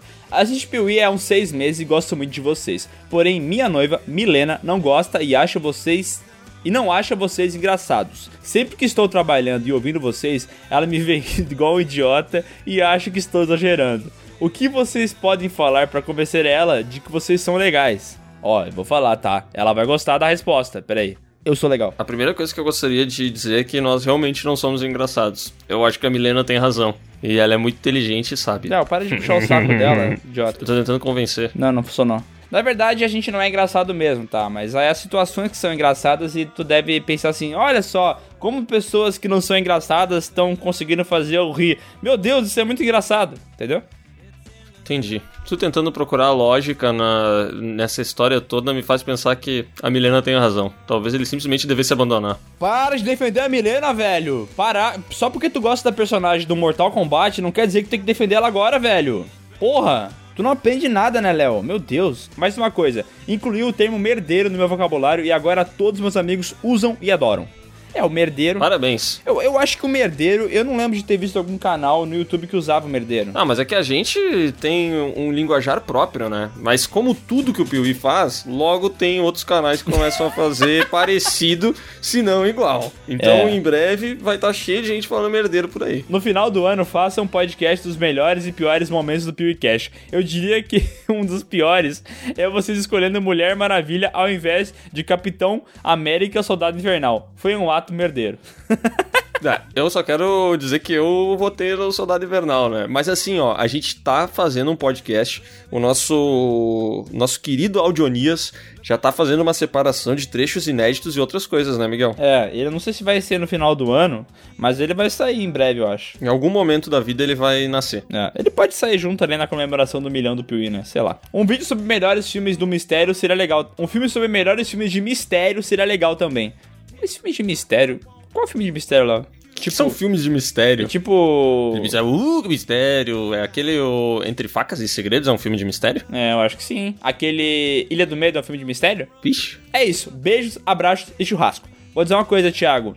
Tu tem que falar pra tua mulher, Milena, a começar a assistir os vídeos do Piuí e ouvir o podcast. Porque, cara, sério, se ela não fizer isso, eu não quero dizer nada, mas eu tenho uma ligação mediúnica aí e ela corre perigo. Beijo, Milena, eu te adoro. E vamos agora para o e-mail podcast anterior, número 52. Olá, pessoas. Meu nome é Cronos, ou Eric. Eric, claro, né? Pera aí. Teu nome não é Cronos. Cronos é apelido, né? Vamos ser Ah, sinceros. não, por favor, né? Sou de São Paulo, capital, e, ouvindo vocês falarem sobre o cinema asiático, eu me forcei a assistir a alguns filmes. Mano, amei todos. Muito bem construído, você nota tudo que o diretor quer passar. É incrível. Olha só, rapaz. Vai lá, quem? O Cronos curtiu os japoneses. É, ele gosta de coisas antigas, assim, de voltar no tempo, sabe? Sempre assisti anime, tanto que o meu favorito é Full Metal Alchemist Brotherhood. Muito bem construído, assistam. Já assistiu, Miguel? Full Metal Alchemist Brotherhood Specials Clevers Motherfucking Kings. Japanese Warriors. Caralho, Tá, velho. desculpa. A gente é muito infantil, não dá, não dá pra ser assim. Não, não, vamos parar. Faz um podcast falando sobre Dark, a melhor série já feita. Olha só, o teu e-mail. Hum, parece que temos um Cronos aqui. Nossa, parece que o Cronos avançou no tempo e voltou pra dar uma despertalhão.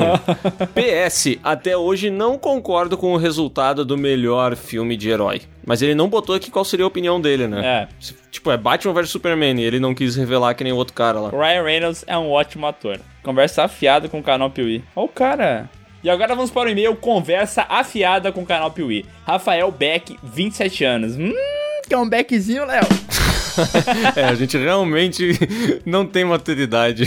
Fala galera, tudo bem? Sou o Rafael de Campinas, São Paulo. E aqui, se quiser, em pleno século 21, eu sou um ferreiro. Oh meu Deus! Mas baixa, isso é muito da hora. Sim, aquele cara que trabalha com martelo e bigorna, faz machados, espadas e facas. E esse é meu ganha-pão. Cara, esse eu acho muito da hora mesmo, hein? Até porque tem um cara aqui da cidade que ganhou um prêmio é, daqueles negócio de ferreiro que tem no History Channel, sabe? Uhum. Aquela competição de ferreiros. O cara é de Nova Petrópolis e ele ganhou uma das versões lá do sei lá o que, Metal, sei lá o que, América Latina. Full Metal Alchemist Brotherhood, não é? É, uma coisa assim. Eu Cara, realmente não coisa- lembro o nome do programa, tá? Mas é, foi bem da hora, cara. Pô, bagulho. Não, é muito da hora. Esses programas de gente fazendo coisa com ferro, com vidro, com sei lá o que, cara, são, são muito legais mesmo de assistir. É, ó, Desafio Sob Fogo é o nome do, desse programa aí. Ah, tô ligado, tô ligado, da e hora. o ganhador, deixa eu ver quem que é, o cara aqui de Petrópolis, cara. Tem que falar quando um cara ganha, né, pô? Miguel Fernandes. Ó, Daniel Jobim venceu a segunda edição do Desafio Sobre Fogo, reality show do History Channel. O gaúcho morador de Nova Petrópolis! Ah, que orgulho, cara. Foi o grande vencedor da segunda edição do Desafio Sobre Fogo. Ah, cara, sério. Cara, eu. Tá bom, vamos chamar pro podcast o Daniel Jobim? Vamos, eu me sinto. Eu sinto como se ele fosse da minha cidade, já que eu já tô praticamente me mudando, né? Não, não, não fala isso. Então eu... eu- Quando falam lembro, eu fico triste. Eu, eu já me sinto assim, sabe? Nova Petropolense desde sempre. É Nova Petropolitense. Ah, sai daí. Nova Petropolitana. Não sabe de nada. No começo de 2020, eu conheci o canal Piuí através dos recomendados do YouTube. Meu primeiro vídeo foi a saga Evil Dead, e desde então não parei mais. Eu acho que ele começou muito bem e é por isso que ele não parou. É, Porque também. Evil Dead é uma saga boa. Maravilhosa. Consumi todos os vídeos do canal. Todos! E quando soube do podcast, fiquei mais feliz ainda. Porque agora escuto vocês enquanto martelo aço quente na minha oficina, shit. Mas baixe. O cara é muita apropriação cultural, né? O cara nem é gaúcho, nem é porra nenhuma, mas o cara tem que falar, né? che. Porém, tem uma reclamação. Como eu passo o dia inteiro de fone de ouvido para não ficar surdo por causa das marteladas, tenho muito tempo para escutar podcast, mas eu já escutei todos os PewCasts. E como o podcast de vocês é o melhor, outros podcasts perderam a graça. Por isso faço um apelo aqui. Façam mais episódios, por favor. Ah, cara, é difícil fazer mais, né, Miguel? É, cara, é complicado, hein? Assim, eu não, eu não quero parecer é, um pedinte, mas se, se alguma marca, talvez, quisesse aí fazer podcasts patrocinados Não, para com isso. toda semana. Para, não, para. Tu só pensa em dinheiro, cara. Ô, Rose, da loja de lingeries. Meu, tu já tentou Entre em vender contato essa com a ideia gente. pro dono do Serrano, ele não curtiu. Tu vai realmente tentar com a Rose agora? Tá, parei, parei, desculpa. Porra, Léo, tem que saber que às vezes não dá, velho. Ó, um dia talvez a gente consiga fazer mais episódios. Mas esse dia não chegou ainda, tá? Então pedimos É. desculpa. E tu indica algum podcast pra eles além do PewCast, Léo? Não, nenhum. eu digo que ele ouça música enquanto ele não tá ouvindo o Se vocês quiserem ver meu dia a dia maluco, tenho um canal no YouTube chamado Backfacas. Acho que vocês iriam adorar. Ele até mandou uma foto aqui em anexo do, do machado que ele fez, eu acho. E, cara, muito da hora, velho. Porra. Bem da hora, né? Lembra o machado do Kratos ali no God of War um pouquinho assim. Aham. Como sugestão de tema para podcast, gostaria de sugerir as espadas mais icônicas do cinema. É, ele sendo Ferreira não deveria ser diferente, né? um forte abraço e um chimarrão bem amargo. Cara, eu imaginei ele mandando uma lista com cinco indicações. As espadas mais icônicas dos cinemas. As adagas mais memoráveis Os das séries. shurikens mais legais do cinema. PS, eu sou paulista, mas adoro chimarrão. Então não foi tanta Mas apropriação cultural assim, né? Não, não. PS2, fora sindicato! Ê, Esse cara é muito bom, velho! Viva! PS3, se o Claudio selecionar meu e-mail, manda um machado para ele. Olha! Olha! Olha. Tu abriu um precedente aqui, ó. Tu falou que vai mandar um machado pra ele. E o Claudio tá aqui do meu ladinho. E ele vai te mandar o endereço no e-mail de volta. e a gente quer esse machado. Pode mandar ele em nome de Miguel Fernandes ou Leonardo Luciane Pereira, que depois a gente repassa o machado. É, não, a gente pode confiar. É mais porque o Claudio não faz a higienização das coisas com álcool, Aham. né? E a gente, pensando na proteção do colaborador, a gente vai fazer esse favor pra ele. Ó, então é isso, pessoal. Essa foi a leitura de e-mails. E olha, vocês viram que semana passada a gente não fez a leitura de e-mails, porém, nessa semana a leitura de e-mails foi maior. Então foi uma compensação pelos danos recebidos por vocês, É, né? a gente é muito honesto, né? É, a gente é muito bondoso também, né? Como é que faz pro pessoal mandar e-mail aqui pro, pra próxima semana, Léo? Cara, só abrir aí seu Gmail, seu Hotmail, seu Yahoo enviar uma mensagem no correio eletrônico para podcast@canalpiuí.com.br. Não se esquece de escrever alguma coisa no assunto e no corpo do e-mail botar seu nome, a cidade de onde você fala e a sua idade. E se a idade for menor que 13 anos, minta. Diga que tem 26. É tipo aqueles sites quando tu ia se cadastrar, assim, que tu sempre mentia quando era criança, sabe? Exatamente. Pô, é isso aí. Tá, Léo, eu vou embora então. Pode ser? Tchau. Tá bom. Um forte abraço e um beijo pra todos, inclusive pra você, Miguel. Beijo pra ti, Léo. Manda e-mail pro cara lá. Saudade de mim aí em Nova Petrópolis? Não, manda e-mail pro cara lá. Tá bom, mas vou me mudar pra aí então, trouxa.